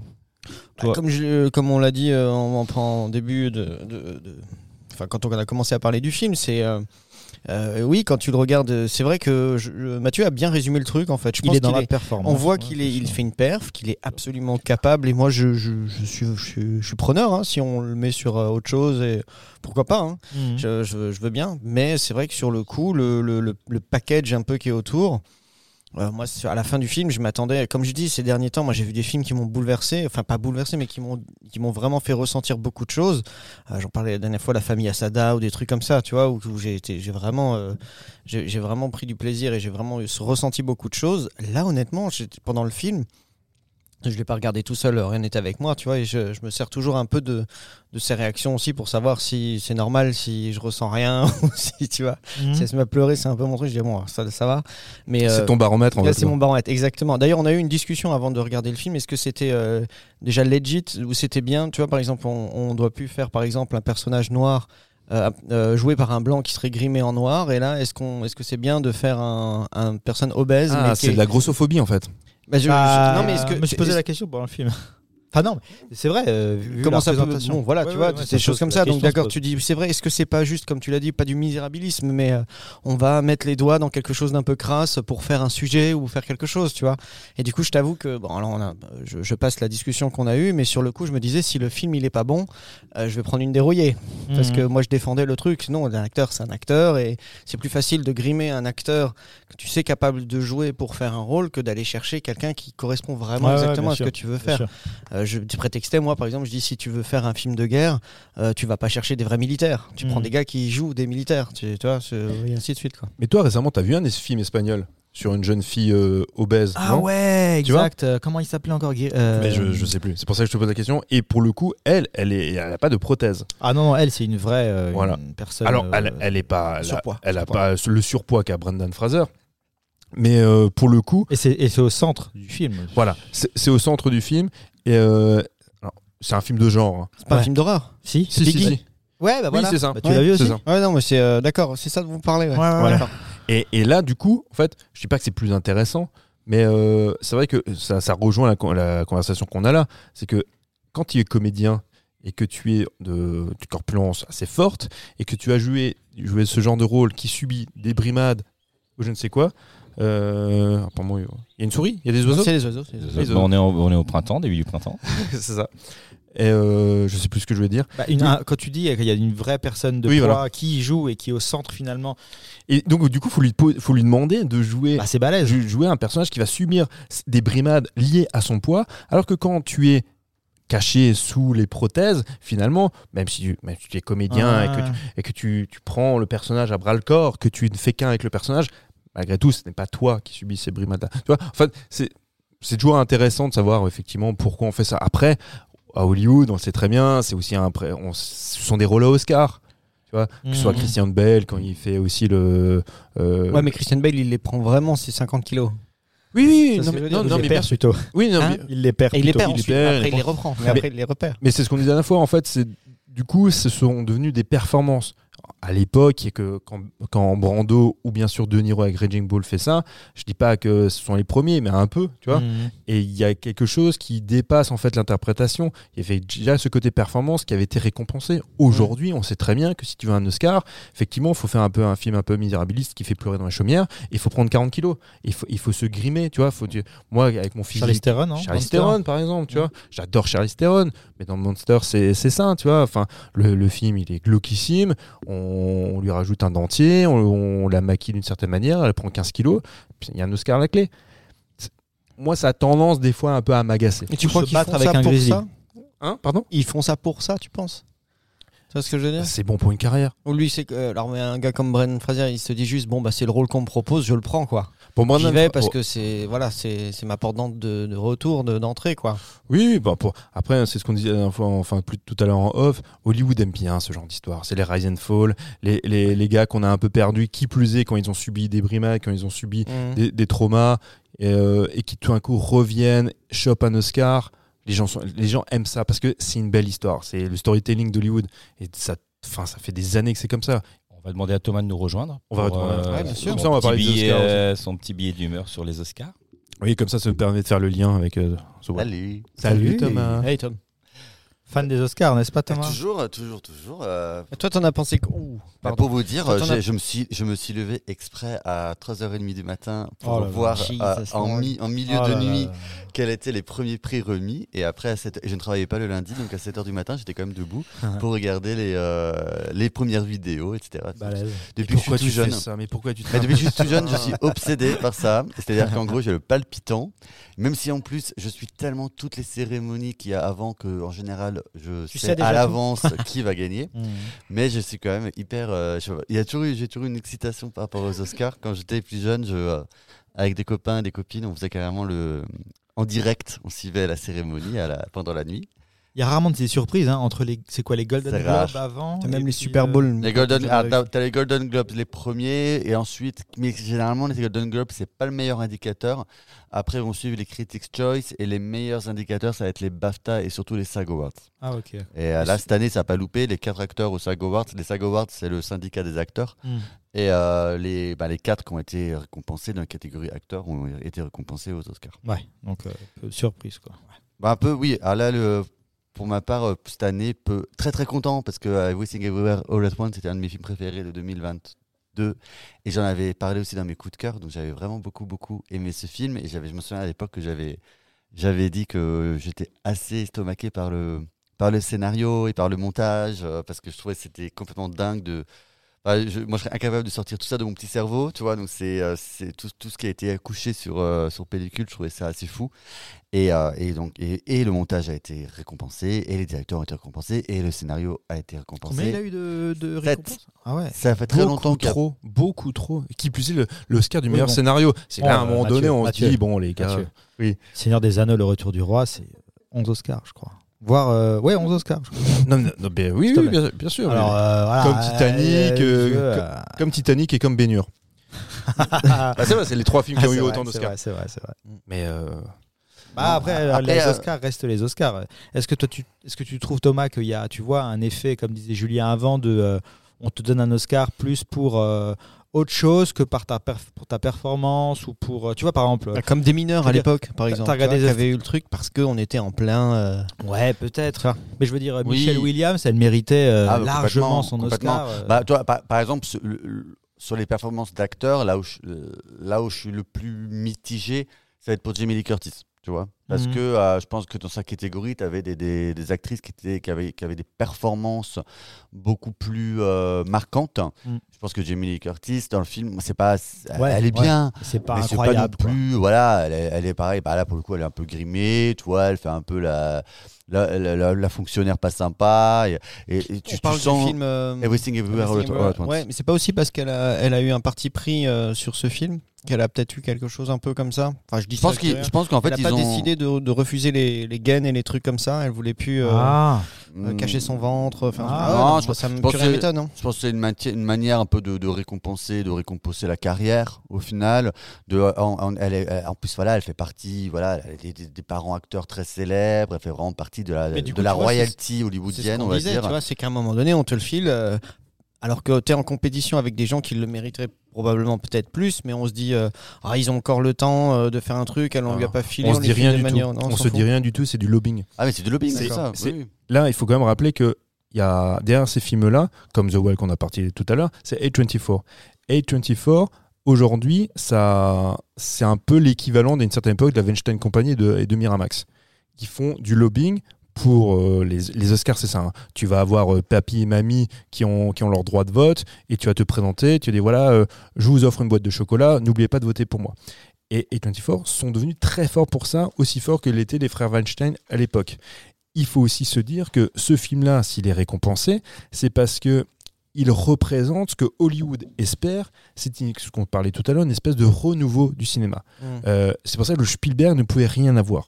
Ah ouais. Même si je pense qu'il est bien meilleur, le film quoi. de Steven Spielberg, il ne pouvait pas, il ne pouvait rien avoir parce que il représente maintenant c'est un cinéma du passé, Mm. même si lui, sa volonté, c'était, voilà, comme on disait, de se faire ce film justement testament, de, de parler du cinéma, de son amour du cinéma. Maintenant, il faut qu'on passe à autre chose. Maintenant, ce- ça, ce sont des films emblèmes. Parce qu'ils représentent une appétence, tu vois, d'un cinéma, on va dire, ambitieux, euh, artistiquement, un peu auteur et à la fois populaire. Et donc, du coup, il faut les récompenser. Et 24, ça fait un moment qu'ils euh, qu'ils sont derrière ça, hein, qu'ils ont cette volonté-là. Donc, c'est c'est de la politique, très clairement. Tu vois et Hollywood a besoin de ça pour, que, pour survivre. Hmm. Donc, moi, les Oscars, je- alors, maintenant, je- je- j'en rigole souvent avec, euh, avec Tom. Je, moi, je regardais beaucoup les cérémonies. Parce qu'en fait, vous êtes vraiment les antipodes tous les deux, j'ai l'impression. Mm. Autant toi, t'aimes beaucoup ça, Ouais. autant toi, c'est pas du tout ta cam. Quoi. Moi j'aimais, j'aimais beaucoup. Je, je- quand, enfin, franchement, quand j'étais plus jeune, je, je loupais pas les résultats des Oscars, je regardais les cérémonies des Césars aussi. C'est quelque chose qui me passionnait. Au bout d'un moment, je me suis quand même posé la question, mais comment ça se fait que tel film a reçu ça? Pourquoi, pourquoi tel comédien? Et Après, tu commences un petit peu à gratter, à chercher, et tu fais ah oui d'accord. En fait, euh, ça n'a rien à voir avec les qualités artistiques du film, tu vois, ou de de la temps en temps, ça peut comédien. tomber juste quand même, non? Non, mais je- il, il récompense rarement des films mauvais. Il y en a. Il y en a. hein. On- à chaque fois, on en- quand on parle, on parle de Shakespeare in Love, Ouais, c'est- l'exemple le plus, le plus marquant. Il, il y en a évidemment. Mais parce que derrière, c'était voilà, c'était les Weinstein qui, euh, qui ont poussé. Qui ont Mm. poussé. Mais euh, souvent, tu te dis, mais pourquoi ce film n'a rien eu? Mais non, mais il pouvait pas avoir quelque chose parce que il n'était pas à l'heure des récompenses. Maintenant, voilà, euh, c'est c'est pour ça que moi ça m'agace. Alors, je suis content pour Michel Lio, je suis content pour euh, Pinocchio. Ouais, ouais, ouais, c'est- Bien sûr, coup, je, je suis content parce que, parce que ça met un éclairage aussi sur, euh, sur, des, sur certains artistes. Là, le Adrien Moreau qui reçoit les, les prix de meilleur maquillage, je suis content parce qu'avant ça, personne ne le connaissait avant ce film. Donc, ça met en lumière aussi des, euh, certains métiers du cinéma qui sont pas toujours mis en valeur. Donc, c'est important. Mais euh, quand les gars reçoivent le, le prix du meilleur scénario, je, enfin, là, je, je suis désolé. Enfin, moi, je, moi je, je ne comprends pas. Éventuellement du montage, parce qu'il y a un gros travail de montage, euh, ça c'est enfin, c'est sûr. Mais pour le scénario, enfin, je, je, pas. Bon, c'est pas grave, hein, ça, c'est juste mon avis. Mais euh, ouais, moi c'est pour ça moi les Oscars, euh, je regarde ça de loin. Je suis comme Tom, je veux quand même regarder, je veux quand même savoir pour après pouvoir me délecter de, de dire à quel point je déteste ça. Mais euh, je suis quand même. Ouais, moi je regarde, on va dire, je regarde aussi pour le côté un peu, un peu glamour, ça que j'aime bien. Après, euh, Et la gifle. On, on sait, et la gifle, il n'y en, a- il y en a pas eu cette année. Il y a, eu- il y a eu des, des, euh, Des allusions. un- des allusions un peu comiques euh, dessus, mais et, et il n'était pas là puisqu'il n'était pas invité. Il est pas euh, interdit? Genre. euh, il a, oui, il a interdit, Ouais, euh, il, il, il doit pas, il doit pas venir, il peut pas venir. mais euh, après voilà, moi je, en effet, c'est à la- à l'avance. Moi je, tu, tu connais les résultats, euh, tu vois, c'est pas anodin. Mais ça a donné une image très marquante de la soirée, une belle image. C'est pas anodin que ce soit Harrison Ford qui donne le meilleur Ah film. ouais, Ah oui, chouette. oui. Et, Ouais, euh, J'ai vu la photo. Et, que du coup, ben, avec Hugh Kwan, euh, qui est donc 2001 dans Indiana Jones, il se passe un câlin. En plus, euh, clin d'œil, Spielberg, est dans la, chemise. Spielberg est dans la salle. Qui, qui plus est, Spielberg est marié à Kate Capshaw, qui était donc Mm. la, la, la Indiana Jones girl de ce film-là. Donc euh, voilà, il y, a un mo- il y a un côté un peu méta qui est assez marrant, ouais. qui est assez Ouais, ouais, mis en scène. Mais, mais ils peuvent de temps en temps quand même se foirer. C'était pas le cas cette année, mais je, je rappelle quand même qu'il y a deux ans, ils se sont mais méga pris les, les pieds dans le tapis. C'était incroyable. C'était quand même, ils avaient fait exprès il y a deux ans de finir par l'Oscar du meilleur acteur. C'était du jamais vu. Généralement, ils finissent Avec toujours. DiCaprio euh, ils finissent toujours normalement par le meilleur film. Voilà, c'est le, le prix ouais, principal. ouais, ouais. Il y a deux ans, ils finissent par le meilleur acteur et le gros favori, c'était euh, euh, ah, euh, Black Panther, là, le gars de Black Panther, euh, euh, Chadwick Euh, Non, pas Chadwick Boseman, C'est- voilà, ouais. qui devait gagner, qui, qui gagnait tous les prix pour euh, un film sur Netflix qui s'appelait euh, avec Viola Davis, je sais pas Qui si était le nom. très mauvais, il joue du jazz, un musicien de jazz. Ouais, ouais. euh, ouais, Ah, je sais bah, plus. quoi. C'était aussi une pièce de théâtre à la base. ouais. Voilà. Et euh, un, film, avec Viola Davis et il, il raflait tout parce que comme il était décédé, c'est c'est son, son rôle posthume. Il y avait, il y avait un côté hyper euh, honorifique, un acteur noir qui plus est, et donc ils avaient gardé comme par hasard. Si tu veux, ils, ils gagnaient tout. Donc la famille venait à chaque fois au SAG, au BAFTA, ils montaient sur scène, ils faisaient le discours, tout le monde pleurait, voilà. Ils finissent aux Oscars pas ça. Joaquin Phoenix vient remettre euh, le prix parce qu'il avait gagné l'année d'avant pour Joker. Mhm. Donc il vient, euh, il vient passer le relais. En plus, Jo- Joaquin Phoenix, euh, c'est marrant, il est, c'est pas, c'est pas rigolo sur scène. Toi, il fait plutôt la gueule et tout ça. hein. Il ouvre l'enveloppe, il donne l'Oscar, il dit l'Oscar du meilleur acteur va à, et là, énorme surprise, il va à Anthony Hopkins pour The Father. Sauf que Anthony Hopkins, en plus, ne s'était pas déplacé, n'était Oh pas venu. Et donc, donc du coup, personne ne monte Énorme. sur scène. Et du coup, Joaquin Phoenix est chargé, donc le mec le plus fun au monde, euh, est chargé de, clôture la, de clôturer la cérémonie en disant bah merci à tous, euh, Bon, bah, bonne cassez-vous. soirée. euh, voilà, parce qu'il n'y avait pas d'animateur cette année-là. Et donc là, il s'était là, il s'était fait avoir. Ah, cette année-là, il s'était fait avoir. Et c'était Ah. Steven Soderbergh qui mettait en scène la cérémonie. Donc, il peut y avoir parfois des surprises. Ah ouais. Et ça, c'est marrant, tu vois. Après cette année, voilà, cette année, il y en a. il- Et la y gifle a- de l'année dernière, c'était Et là, il y a forcément incroyable. Hein. Moi, j'étais sûr que c'était un fake, c'était pas possible. Ah tu ouais, Ah oui, moi, je incroyable. pense à Chris Tout le Rock. monde. c'était un- Comme il a de la chance parce qu'en fait, il recule bien, Chris Rock. Ouais, Sinon, ouais. il te couche. hein, mais il a- Ah non, mais c'était fou. Incroyable. C'est ce Après- qui fait partie aussi, comme tu dis, des, voilà, des trucs que Mm. tu as envie de voir finalement quand tu regardes, plus que les récompenses. Tu as envie de voir un peu de drama, un peu de trucs qui Oui. se passent mal. Après, moi, je suis quand même content.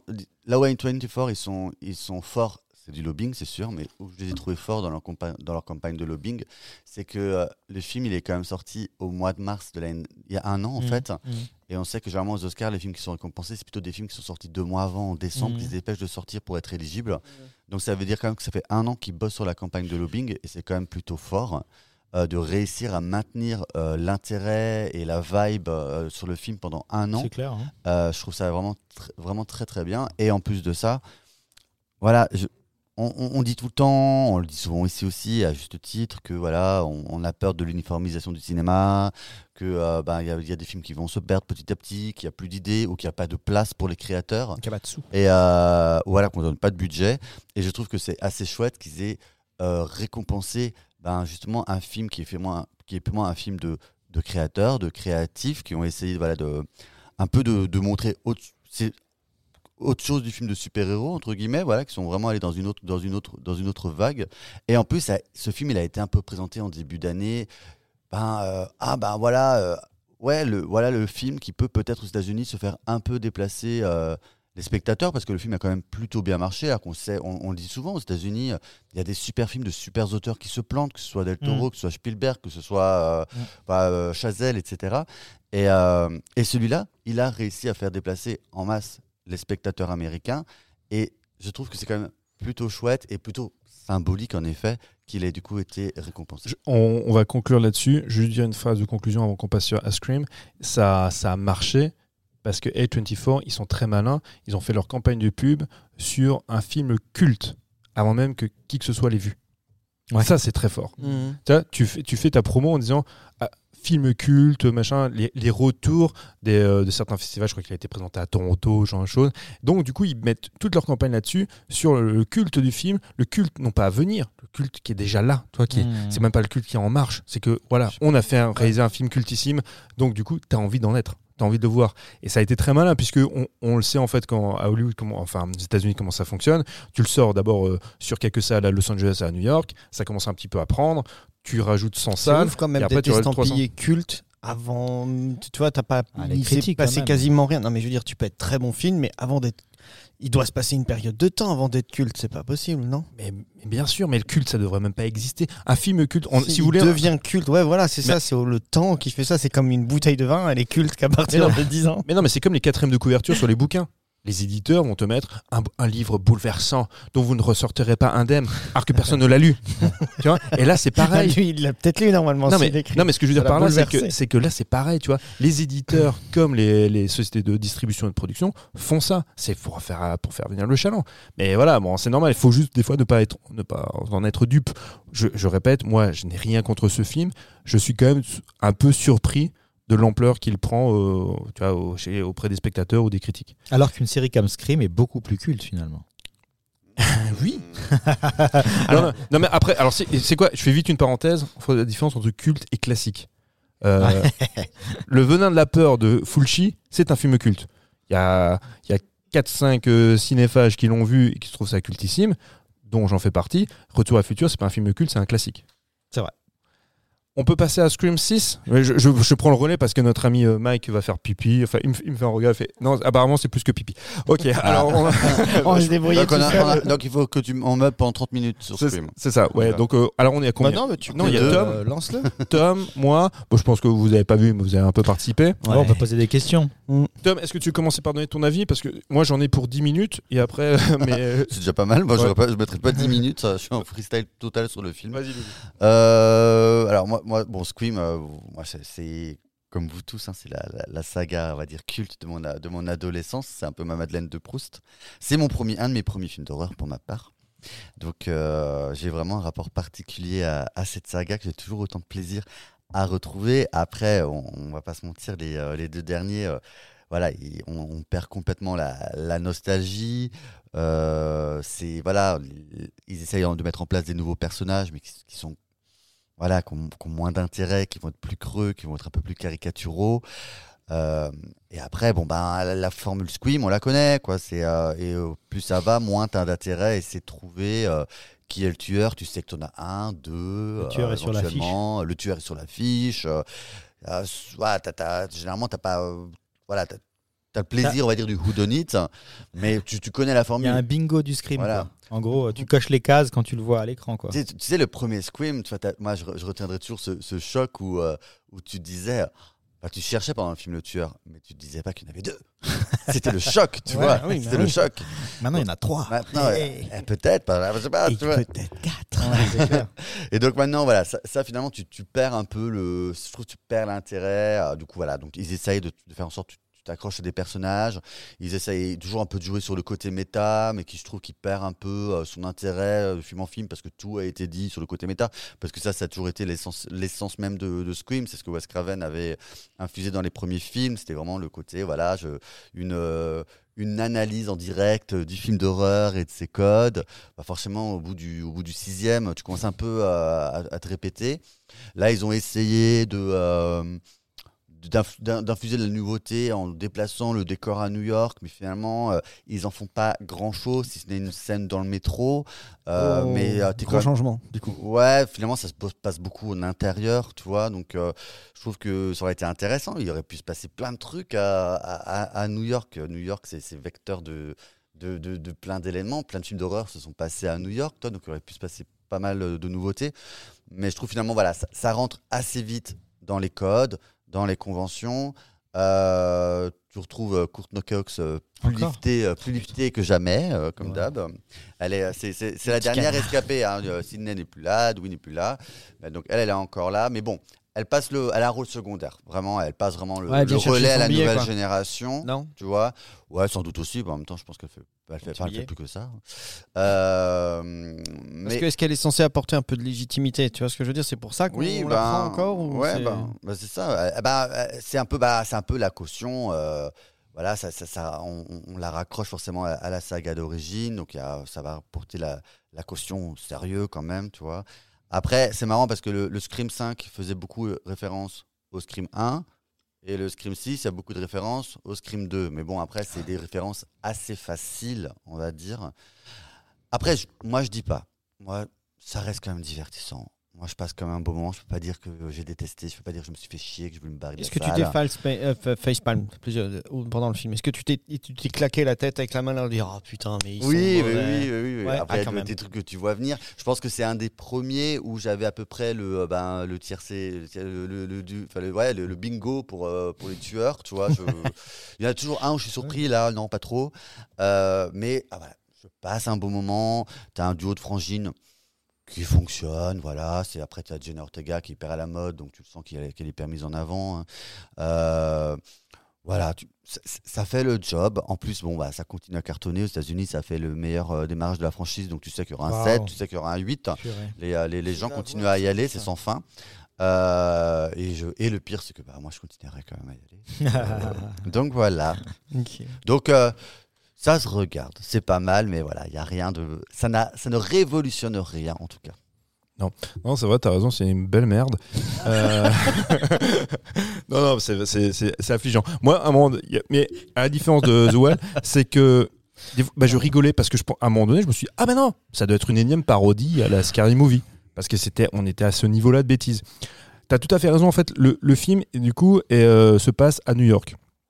Ah bah, là, c'est plutôt sympa, tu dis ça va se passer à New York. C'est vrai que avant on était sur, la, sur le film de l'Amérique pavillonnaire, de banlieue, donc euh, l'ennemi peut être ton voisin. Donc c'était tout l'intérêt de se dire, ah, qui est dans la quête de Whodunit, c'est de se dire, c'est forcément quelqu'un que tu connais en voilà, c'est ça, le méchant est dans mon entourage. Là, donc du coup, tu vas à New York. Euh, mégalopole, enfin beaucoup de monde. Le tueur peut être n'importe qui. En plus, on le voit avec un shotgun, donc il est, c'est pas uniquement tu vois le slasher au couteau. Il a un fusil à pompe. Tu dis ah bah il y a quelque chose en fait un peu Mhm. d'intéressant. Là, je suis en train de raconter juste la bande annonce. Donc quand tu vois la bande annonce, tu te dis ça, tu dis ah bah c'est sympa. Là, en fait, euh, il y a ce côté un peu gangsta que tu peux retrouver à New York parce qu'il a, il, il a un canoncier. Il y a, tu sors, ça sort un peu des sentiers battus ou de ce que tu connaissais effectivement jusqu'à présent.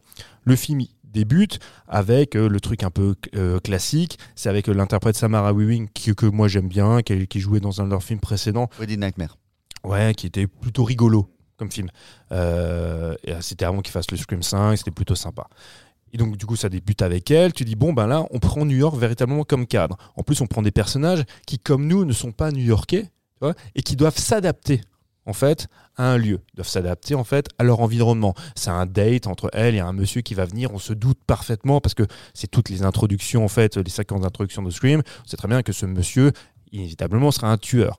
Donc à elle en fait de se déplacer, de sortir de ce bistrot branché pour se rendre dans une ruelle sombre. On est tous les clichés, tous les tropes du cinéma d'horreur qui se passe à New York, mais c'est bien parce que en fait, ça sert de transition. Donc tu te dis pourquoi pas? Et en plus, le tueur enlève son masque. Et on voit de suite le, tueur. On te dit, là, franchement, les cinq premières minutes, c'est cinq minutes, hein, c'est grosso modo. hein, je me dis, ah, c'est intéressant, c'est bien. Et ben c'est fini. Après coup, là, il y a, on va retrouver dans le schéma classique, on va, revoir les mêmes têtes à claques qu'on a vu dans le film précédent. On va voir un personnage d'agent du FBI, mais alors là, mais alors c'est un génie. C'est Hayden euh, Pantier, je sais jamais comment on Ah prononce. Oui, c'est ça. Qui est dans Scream Pantier. 4. Qui jouait dans Scream 4. Kirby. Et quand- Heroes aussi. Et, et du coup, elle joue un, un agent du FBI.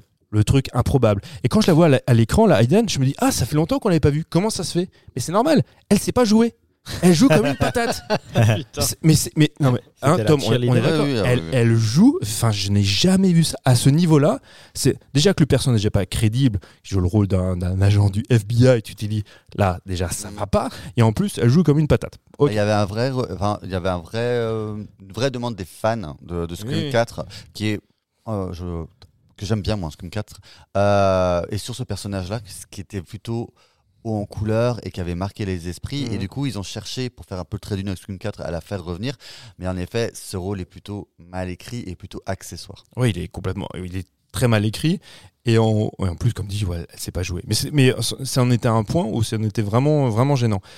Euh, bon, les autres, hein, c'est tous des têtes à claque. Il y a, il y a la meuf qui est un peu la cinéphile, qui, qui est en train de t'expliquer, comme elle avait fait dans le 5, où on va, parce que maintenant on est dans C'est la, la nièce de Randy, comme par ça. hasard. Ouais, oui, on est dans la franchise, donc elle fait des explications cinéphiliques, mais à la mort moelle Enfin bon, c'est c'est débilos ce possible, mais c'est pas grave. Tu dis bon bah écoute, c'est son quart d'heure, on va l'écouter. Et euh, c'est elle, c'est la jeune fille. là.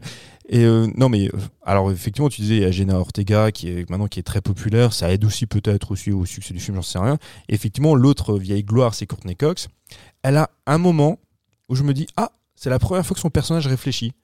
C'est quand, mais de toute la saga, hein, je veux dire, c'est Ses quand, lèvres s'éliminent. c'est quand elle, elle fait un espèce de, de, d'appel- de comment faire euh, reproduire la- le dernier appel entrant. Ah oui, oui. Et donc du coup, pour identifier, enfin pour localiser le méchant. Hey, con parce que le mec l'appelle, il fait.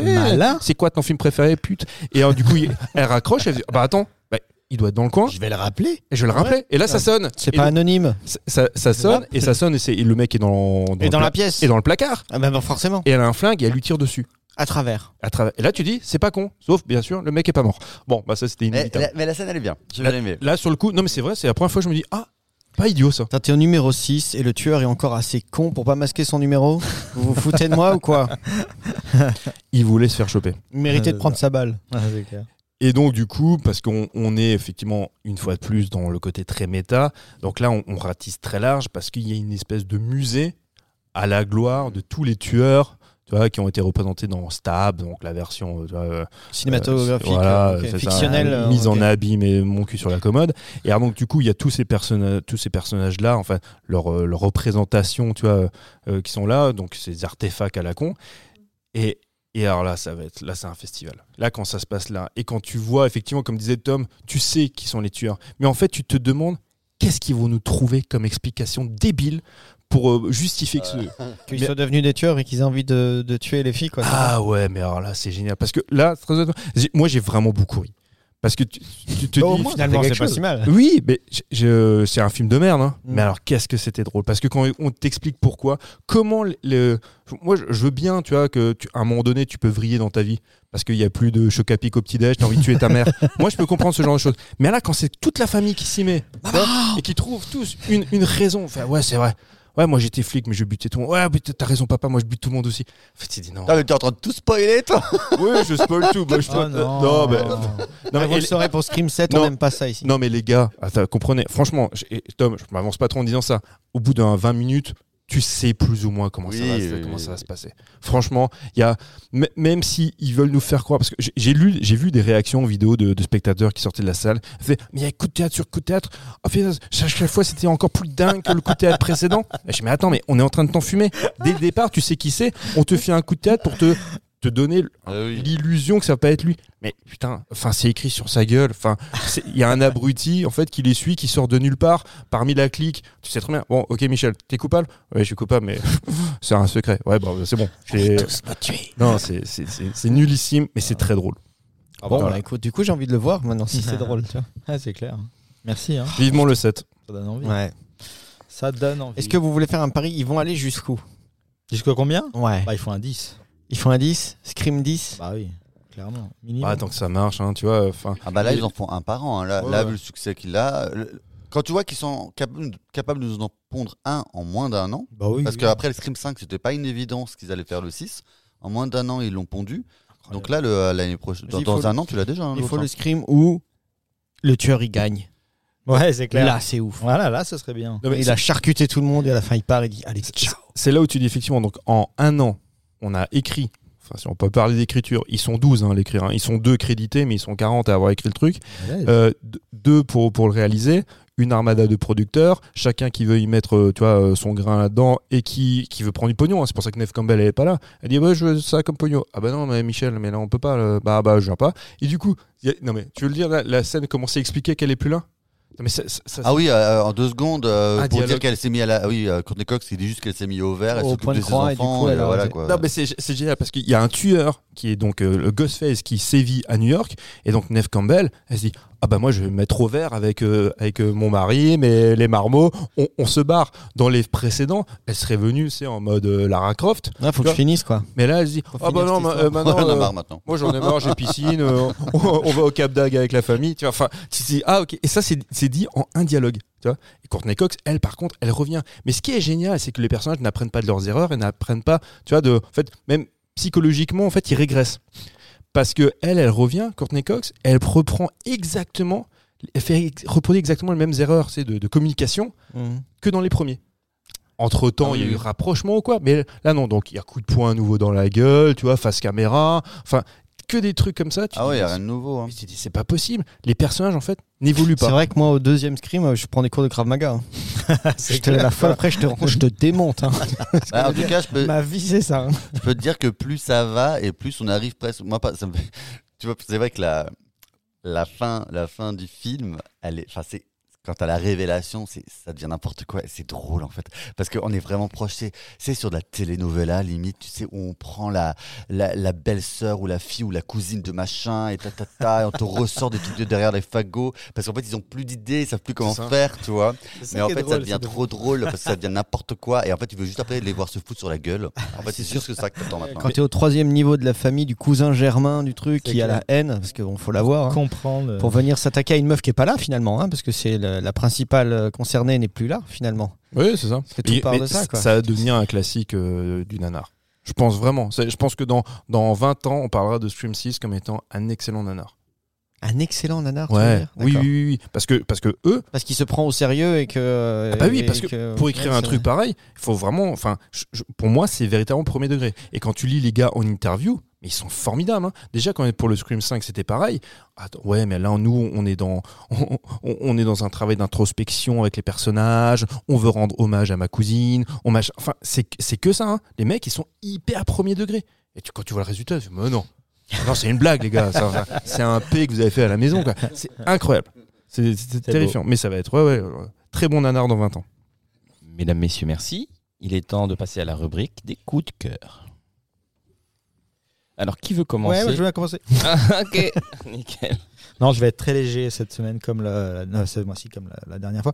Je juste recommander. euh, alors, je sais pas si j'avais déjà parlé d'une saison à l'époque, je me souviens plus, mais c'est, je me souviens plus.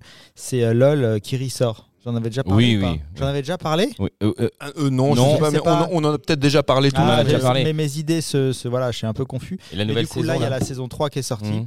Et du coup, euh, je pense que je pense que c'est une des meilleures sur les trois qui est sortie parce que du coup, euh, il y a le y casting a qui le va casting avec. du aussi. flambeau. Donc euh, Jonathan Cohen, Pierre Ninet, euh, euh, etc., etc. Donc, Il y a Damiens.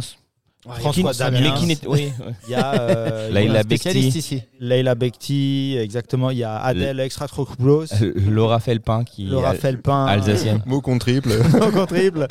Donc euh, pour le coup, voilà, il n'y a pas grand-chose à en Il dire. y a Paul si Mirabel aussi. Il y a Paul Mirabel. Qui peut Si ce n'est que euh, le principe, euh, que si vous connaissez pas, c'est effectivement, euh, c'est à la base, c'est une émission japonaise, évidemment, où euh, le but c'est de rassembler des humoristes ou des gens qui ont voilà potentiel, euh, potentiel comique. Mhm. Et du coup, c'est euh, ceux qui rigolent se font éliminer du jeu. Donc forcément, le but du, du jeu, c'est de faire rire les copains et de voir qui va sortir en premier. Donc c'est euh, c'est vachement drôle. C'est piloté par Philippe Lachaud.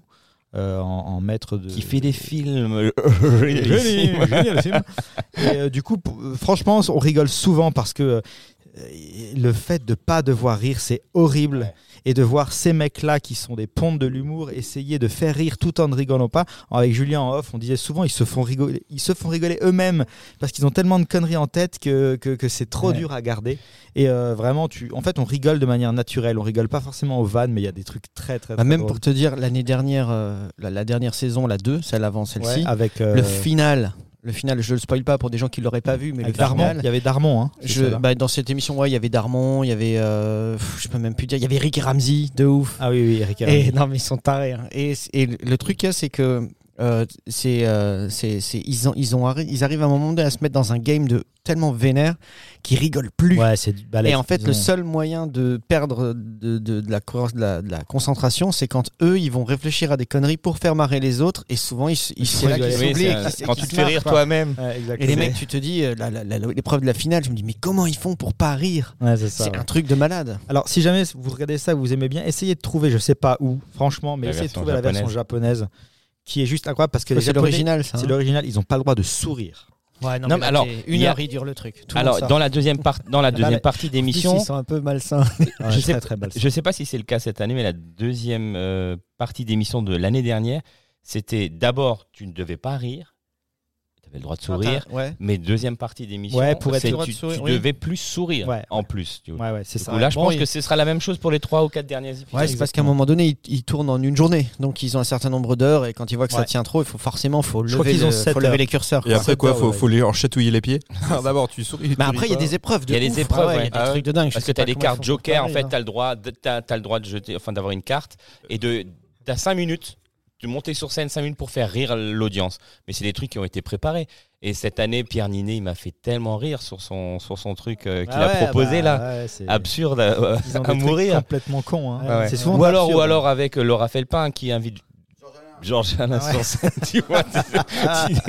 Enfin Non, bon. franchement, c'est à voir. Ouais, Ouais. t'as raison. C'est un, c'est un putain de divertissement. Voilà, euh, c'est sur Amazon. épisodes, Amazon, c'est Sur vraiment Amazon cool, ouais, Prime. Clairement. Voilà, qui ressort. GG. Je, je pensais que tu avais parlé de The Last of Us, moi. Eh bien. Quelle transition, Ah quelle transition, magnifique. Bah, en fait, alors moi, j'ai deux petits. Et, putain, et- et c'est vraiment du hasard. hein. Je- vrai Ouais, non, c'était pas pré- préparé. hein. Bah en même temps, alors attends, la- premier petit coup de cœur, moi c'est si c'est un coup de cœur, c'est un coup de fou, on va dire plutôt. J'en ai peut-être parlé déjà à quelques-uns autour de la table, mais c'est un jeu qui tourne en ce moment sur euh, sur internet qui s'appelle Semantics. Toi, tu Ah, t'en- as tu- pas encore entendu parler, je vais te foutre Un dedans. jeu À moi, tu m'en as parlé. ouais. Toi, je t'en ai parlé rapidement, ouais. Donc c'est euh, alors c'est un jeu qui apparemment est tiré de- de- d'une version anglaise qui existait déjà qui s'appelle Simandl. Et euh, le, le- le concept de ce jeu, c'est que chaque jour, il y a euh, un mot à trouver. Tu as aucun indice. Donc tu commences euh, dans ta barre de recherche à taper, euh, enfin dans, dans le- dans le- dans le jeu, dans, sur le site, tu tapes un mot, euh, je sais pas moi, tu veux dire amour, j'en sais rien, et il va être, euh, il va être noté en fait, et euh, il va être classé par, par rapport aux 1000 mots les plus proches, et tu vas avoir un indice de, de, de, progression, si tu veux, gradué de 1 à 1000%, Ouais, de 1 sur 1000. Donc si c'est euh, euh, dans la sémantique, dans le champ lexical, dans le machin, le 500e mot le plus proche de celui que tu cherches, ça te donne une indication, donc tu sais un peu comment chercher, c'est un peu comme ça que, que tu développes ton truc, quoi. Donc euh, ça paraît simple et ça paraît en même temps compliqué, mais c'est euh, c'est juste un truc, c'est dingue à quel point ça peut te rentrer dans le Ça, cerveau ça rend fou surtout. et ça te rend dingue. Ouais, là quand t'es exemple, pas loin, quand t'es pas loin. tu sais quoi? Je pense que le mot d'hier soir, je l'ai trouvé à 23h58. de dingue. En Et transpiration. à minuit, j'ai commencé à chercher le suivant. je pense que je suis arrivé à 990. Euh, non, alors, non, non, c'est Ce genre de c'est- juste tu Quoi, tapes c'est juste sur une, appli- ouais, c'est une ça. application ou C'est euh, Non, c'est juste tu dans ta barre page de recherche Google, tu tapes sémantique, de versions. C E M A N T X et t'as tout tu c'est sur la page euh, en direct et puis voilà, tu vois, tu peux rentrer un mot par exemple. Bah vas-y, ce que tu veux, j'en sais rien, bonbon, euh, voiture, euh, amour, euh, tu vois ce que je veux dire et puis plus plus petit à petit, donc tu as deux indicateurs. Donc qu'est-ce que tu as eu toi par exemple? Tu as t'as mis t'as mis quoi comme mot? Crotte, d'accord. Donc crotte et crotte, le- le- le- quelle est la température de ton mot crotte? Quelle est la température de la crotte? 6,58. Alors 6,58 sur 100, on est déjà très très loin. Et est-ce que tu as un indicateur de proximité à côté des 1000 mots? Non, il n'y a rien. Donc du coup, tu y es pas du tout. Quand tu vas avoir un mot qui, en- qui entre dans les 1000 mots les plus proches, tu vas avoir encore une barre à côté de progression de 1 sur 1000 et là tu sais que tu te rapproches. Voilà. Et en gros, c'est d'essayer chaque jour de trouver, euh, de trouver ce mot-là et... euh, Et c'est c'est assez. Alors ça peut être très compliqué. Je vous donne un exemple. Là, à un moment, euh, le mot à trouver c'était éthique. Et l'éthique, tu en as en politique, en médecine, en machin, en plein de trucs. Donc, tu avais plein de T'es t'es mots. proche de beaucoup de choses, quoi. Exactement. Donc, des choses, c'était pas. c'est- Il faut pas se focaliser sur un mot. C'est pas parce que tu Éthique mets avec un H ou sans H? Avec un H. Ah bah ça existe aussi sans H. C'est quoi l'éthique Ça veut dire sans H? malingre. Ah bah non, c'est l'éthique avec un. Et qu'est-ce que ça veut dire ça veut dire malin famélique. ça veut dire. euh, mais. Oh putain, les Ah gars. mais toi ça va. être- Alors déjà j'ai mon client. Toi ça va joue à, je joue à ce jeu. Il y a aussi les bêtes qui sucent du sang. Ok. Hey bah écoute, franchement le jeu il est pour tout le monde.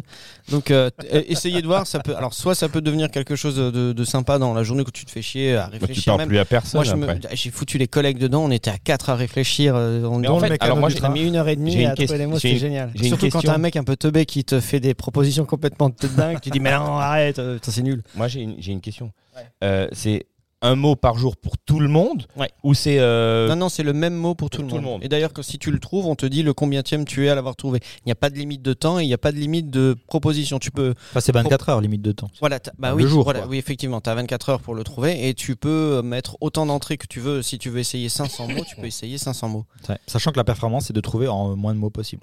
Ben ouais, l'idée c'est de le trou- ouais, c'est de le trouver rapidement et Voilà. en étant le bon après le c'est quand même un peu parce que t'as pas d'indice au début donc tu navigues un peu à l'aveugle.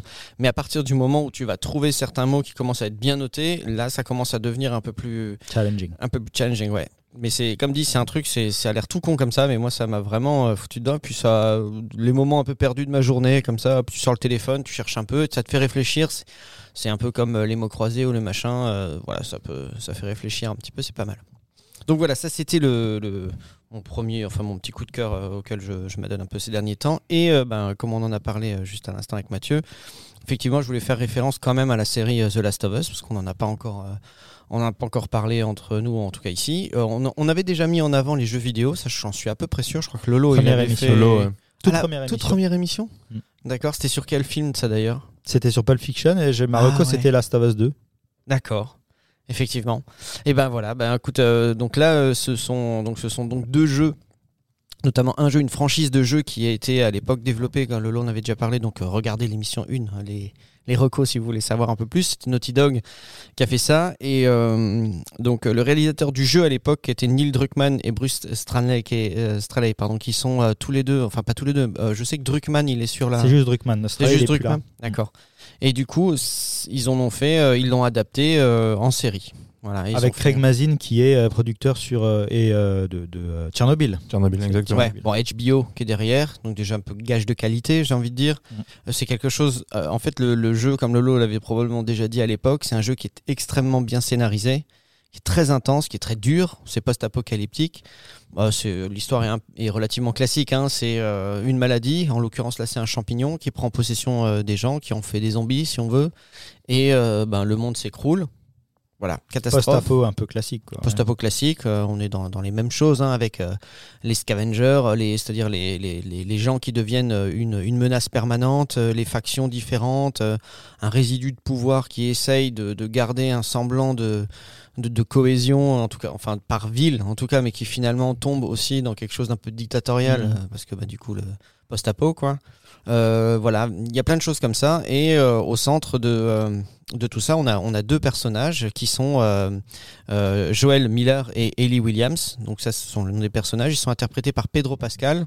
Je pense qu'on a plus besoin de présenter notre ami Pedro Pascal. Et Bella- Narcos, euh, Mandalorian. Narcos, Mandalorian, Game of Thrones.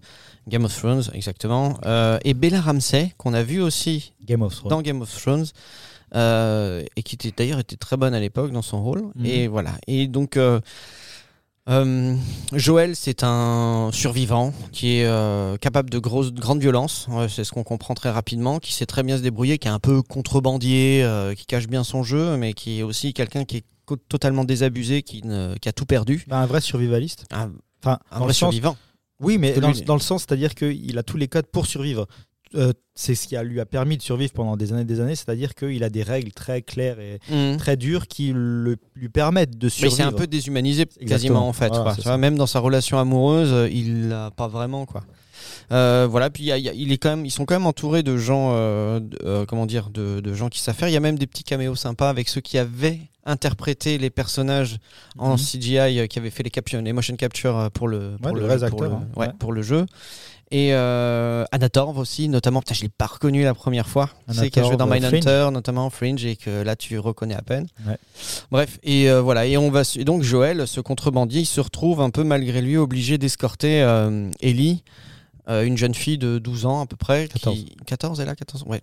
Et euh, à l'autre bout du pays. euh, euh, voilà, pour X raisons, ça je laisse découvrir à ceux qui. Parce qu'elle est, euh, elle est la clé à- au problème, on va dire. Voilà, et du coup, il y a quoi 9 épisodes? 9 épisodes. Les épisodes sont à peu près de 50 minutes. 40 à 1 heure, même certains. Ouais, voilà, donc c'est Ouais. mi- médian 50 minutes, Ouais. on va dire. Euh, Il y a notamment un épisode merveilleux qui est le troisième épisode de la Mhm. saison avec euh, Nick Offerman, pour qui j'ai une, euh, une tendresse toute particulière pour ceux qui connaissent. Euh, Parks and Recreation. Parks and Rec, ouais, c'est exactement ça. C'est Ron Swanson, c'est mon héros. Ah, l'héros de tout le monde. On dire, ouais, je- ce mec-là, t'as juste envie de le câliner. qu'il soit, envie que ce soit ton oncle, tu sais, qu'il soit dans ta famille. Pareil, encore Rocco, hein, si vous avez pas vu Park Qui, and qui, Rec, lui, son ça. personnage dans Parks and Recreation prend Moby Dick au premier degré. Oui. Alors Alors il y a là, un oui. super épisode où on lui explique et il fait non mais c'est. Non c'est simplement une baleine. c'est ça. Et du coup, euh, voilà, donc très très bonne série, très bien écrite, euh, ou euh, très bien réalisée aussi. C'est juste... Là où, là où l'exercice était facile, c'est que le jeu vidéo emprunte des codes qui sont très cinématographiques et du coup, qui rend l'adaptation encore plus facile. euh, Mais je trouve qu'ils se sont très bien débrouillés parce que euh, si vous avez été fan du jeu vidéo et que vous aviez encore des appréhensions pour le regarder, parce que vous avez déjà vu l'histoire, vous connaissez les climax et les en trucs un peu, des choses quand même. ouais. on arrive à te montrer des choses qu'on ne t'expliquait pas dans le jeu et qui sont vachement intéressantes. L'origine, euh, tu vois par exemple l'histoire de Nick Offerman, du, du personnage de Bill, Mhm. on va te montrer une facette que tu n'avais pas vue et on va on va pas faire ce que tu as forcément fait dans le jeu avec lui. Donc ça apporte de la matière et de, de, de- de- comment dire de, l'épaisseur un peu Oui, à l'histoire. Euh, L'interprétation est quand même euh, pas Mhm. mal, même si ça elle est un petit peu changé, mais elle est, elle est vraiment bien. Euh, le- le- les décors, se sont- enfin les mecs sont vraiment, ils ont su Bah, rester. c'est la série la plus chère de HBO. Bah, ils ont su rester vraiment fidèles euh, à ce que à ce qu'on a aimé dans Last of Us le jeu, tout en réussissant à, à, tu vois à éviter euh, les, les pièges un petit peu et de, de- que ça devienne pas lourd quoi. Voilà. Mhm. Donc j'ai vraiment, moi j'appréhendais, j'avais peur parce que j'aime beaucoup le jeu et je me suis dit c'est chaud.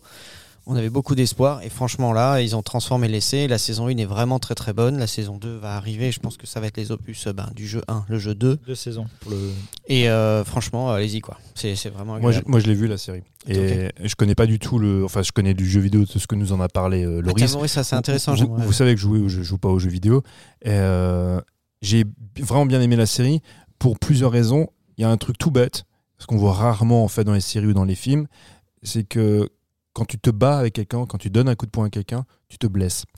Et en fait, que les blessures sont réelles et ont, et ont une conséquence, et ont une incidence en fait sur Le reste du récit. le reste du récit et sur le Mhm. personnage. Quand tu te bats contre quelqu'un, tu lui pètes la gueule, t'as as la main en vrac. Et, y a, et en fait, c'est ce, cette volonté de donner du réalisme aussi Mhm. au personnage euh, qui aussi qui m'a bien plu. Ça peut paraître anecdotique, mais du coup, ça donne en fait un semblant de véracité dans une Tu y situation. crois, quoi. Tu y crois, exactement. Tu, tu crois en fait à, à ce qui leur arrive. Et, en- et très souvent, euh, en regardant cette, cette série, comme je dis, je répète, hein, je connais, je connais pas le, je connais pas le jeu. euh, j'ai- été happé parce qu'en fait, je, je croyais ce qu'on me présentait à l'écran. Ce qui est surtout très intéressant, je trouve, dans la série, ce sont pas tant les deux personnages, je parle des surtout dans les premiers épisodes, c'est justement tous les autres personnages qui vont satelliter autour. Chaque fois qu'en fait il y a une interaction avec d'autres personnages, ça, ça donne plus d'ampleur au récit et à eux, ça leur donne aussi plus en fait de, de profondeur. On apprend en fait à les comprendre à travers la relation qu'ils ont aux autres. Et euh, l'épisode 3 dont tu parles, Mhm. à un moment donné, quand euh, le personnage d'Anna Torv et de, et de Mhm. Pedro Pascal apparaissent, arrivent, tu comptes Ah, d'accord, ils sont là que deux minutes. Mais tout d'un coup, ça donne la résonance et ça, et ça donne en fait, ça, ça construit dans Mhm. toi, dans, en tant que spectateur, euh, ce qui s'est passé dans les deux premiers épisodes, ça donne une autre dimension. Et tu comprends certaines choses. Il y a des réponses qui sont comme ça. C'est là où c'est très bien écrit. Mm. C'est que quand, quand tu as l'impression de digresser en faisant évoluer d'autres personnages, tu réponds à un certain questionnement que, qui est euh, sur les épisodes précédents. C'est très très très bien écrit et il n'y a pas ce côté en fait qui moi m'a insupporté dans, par exemple, The Walking Dead où j'avais arrêté au bout de trois saisons. C'est euh, ce côté en fait volonté de faire du spectaculaire.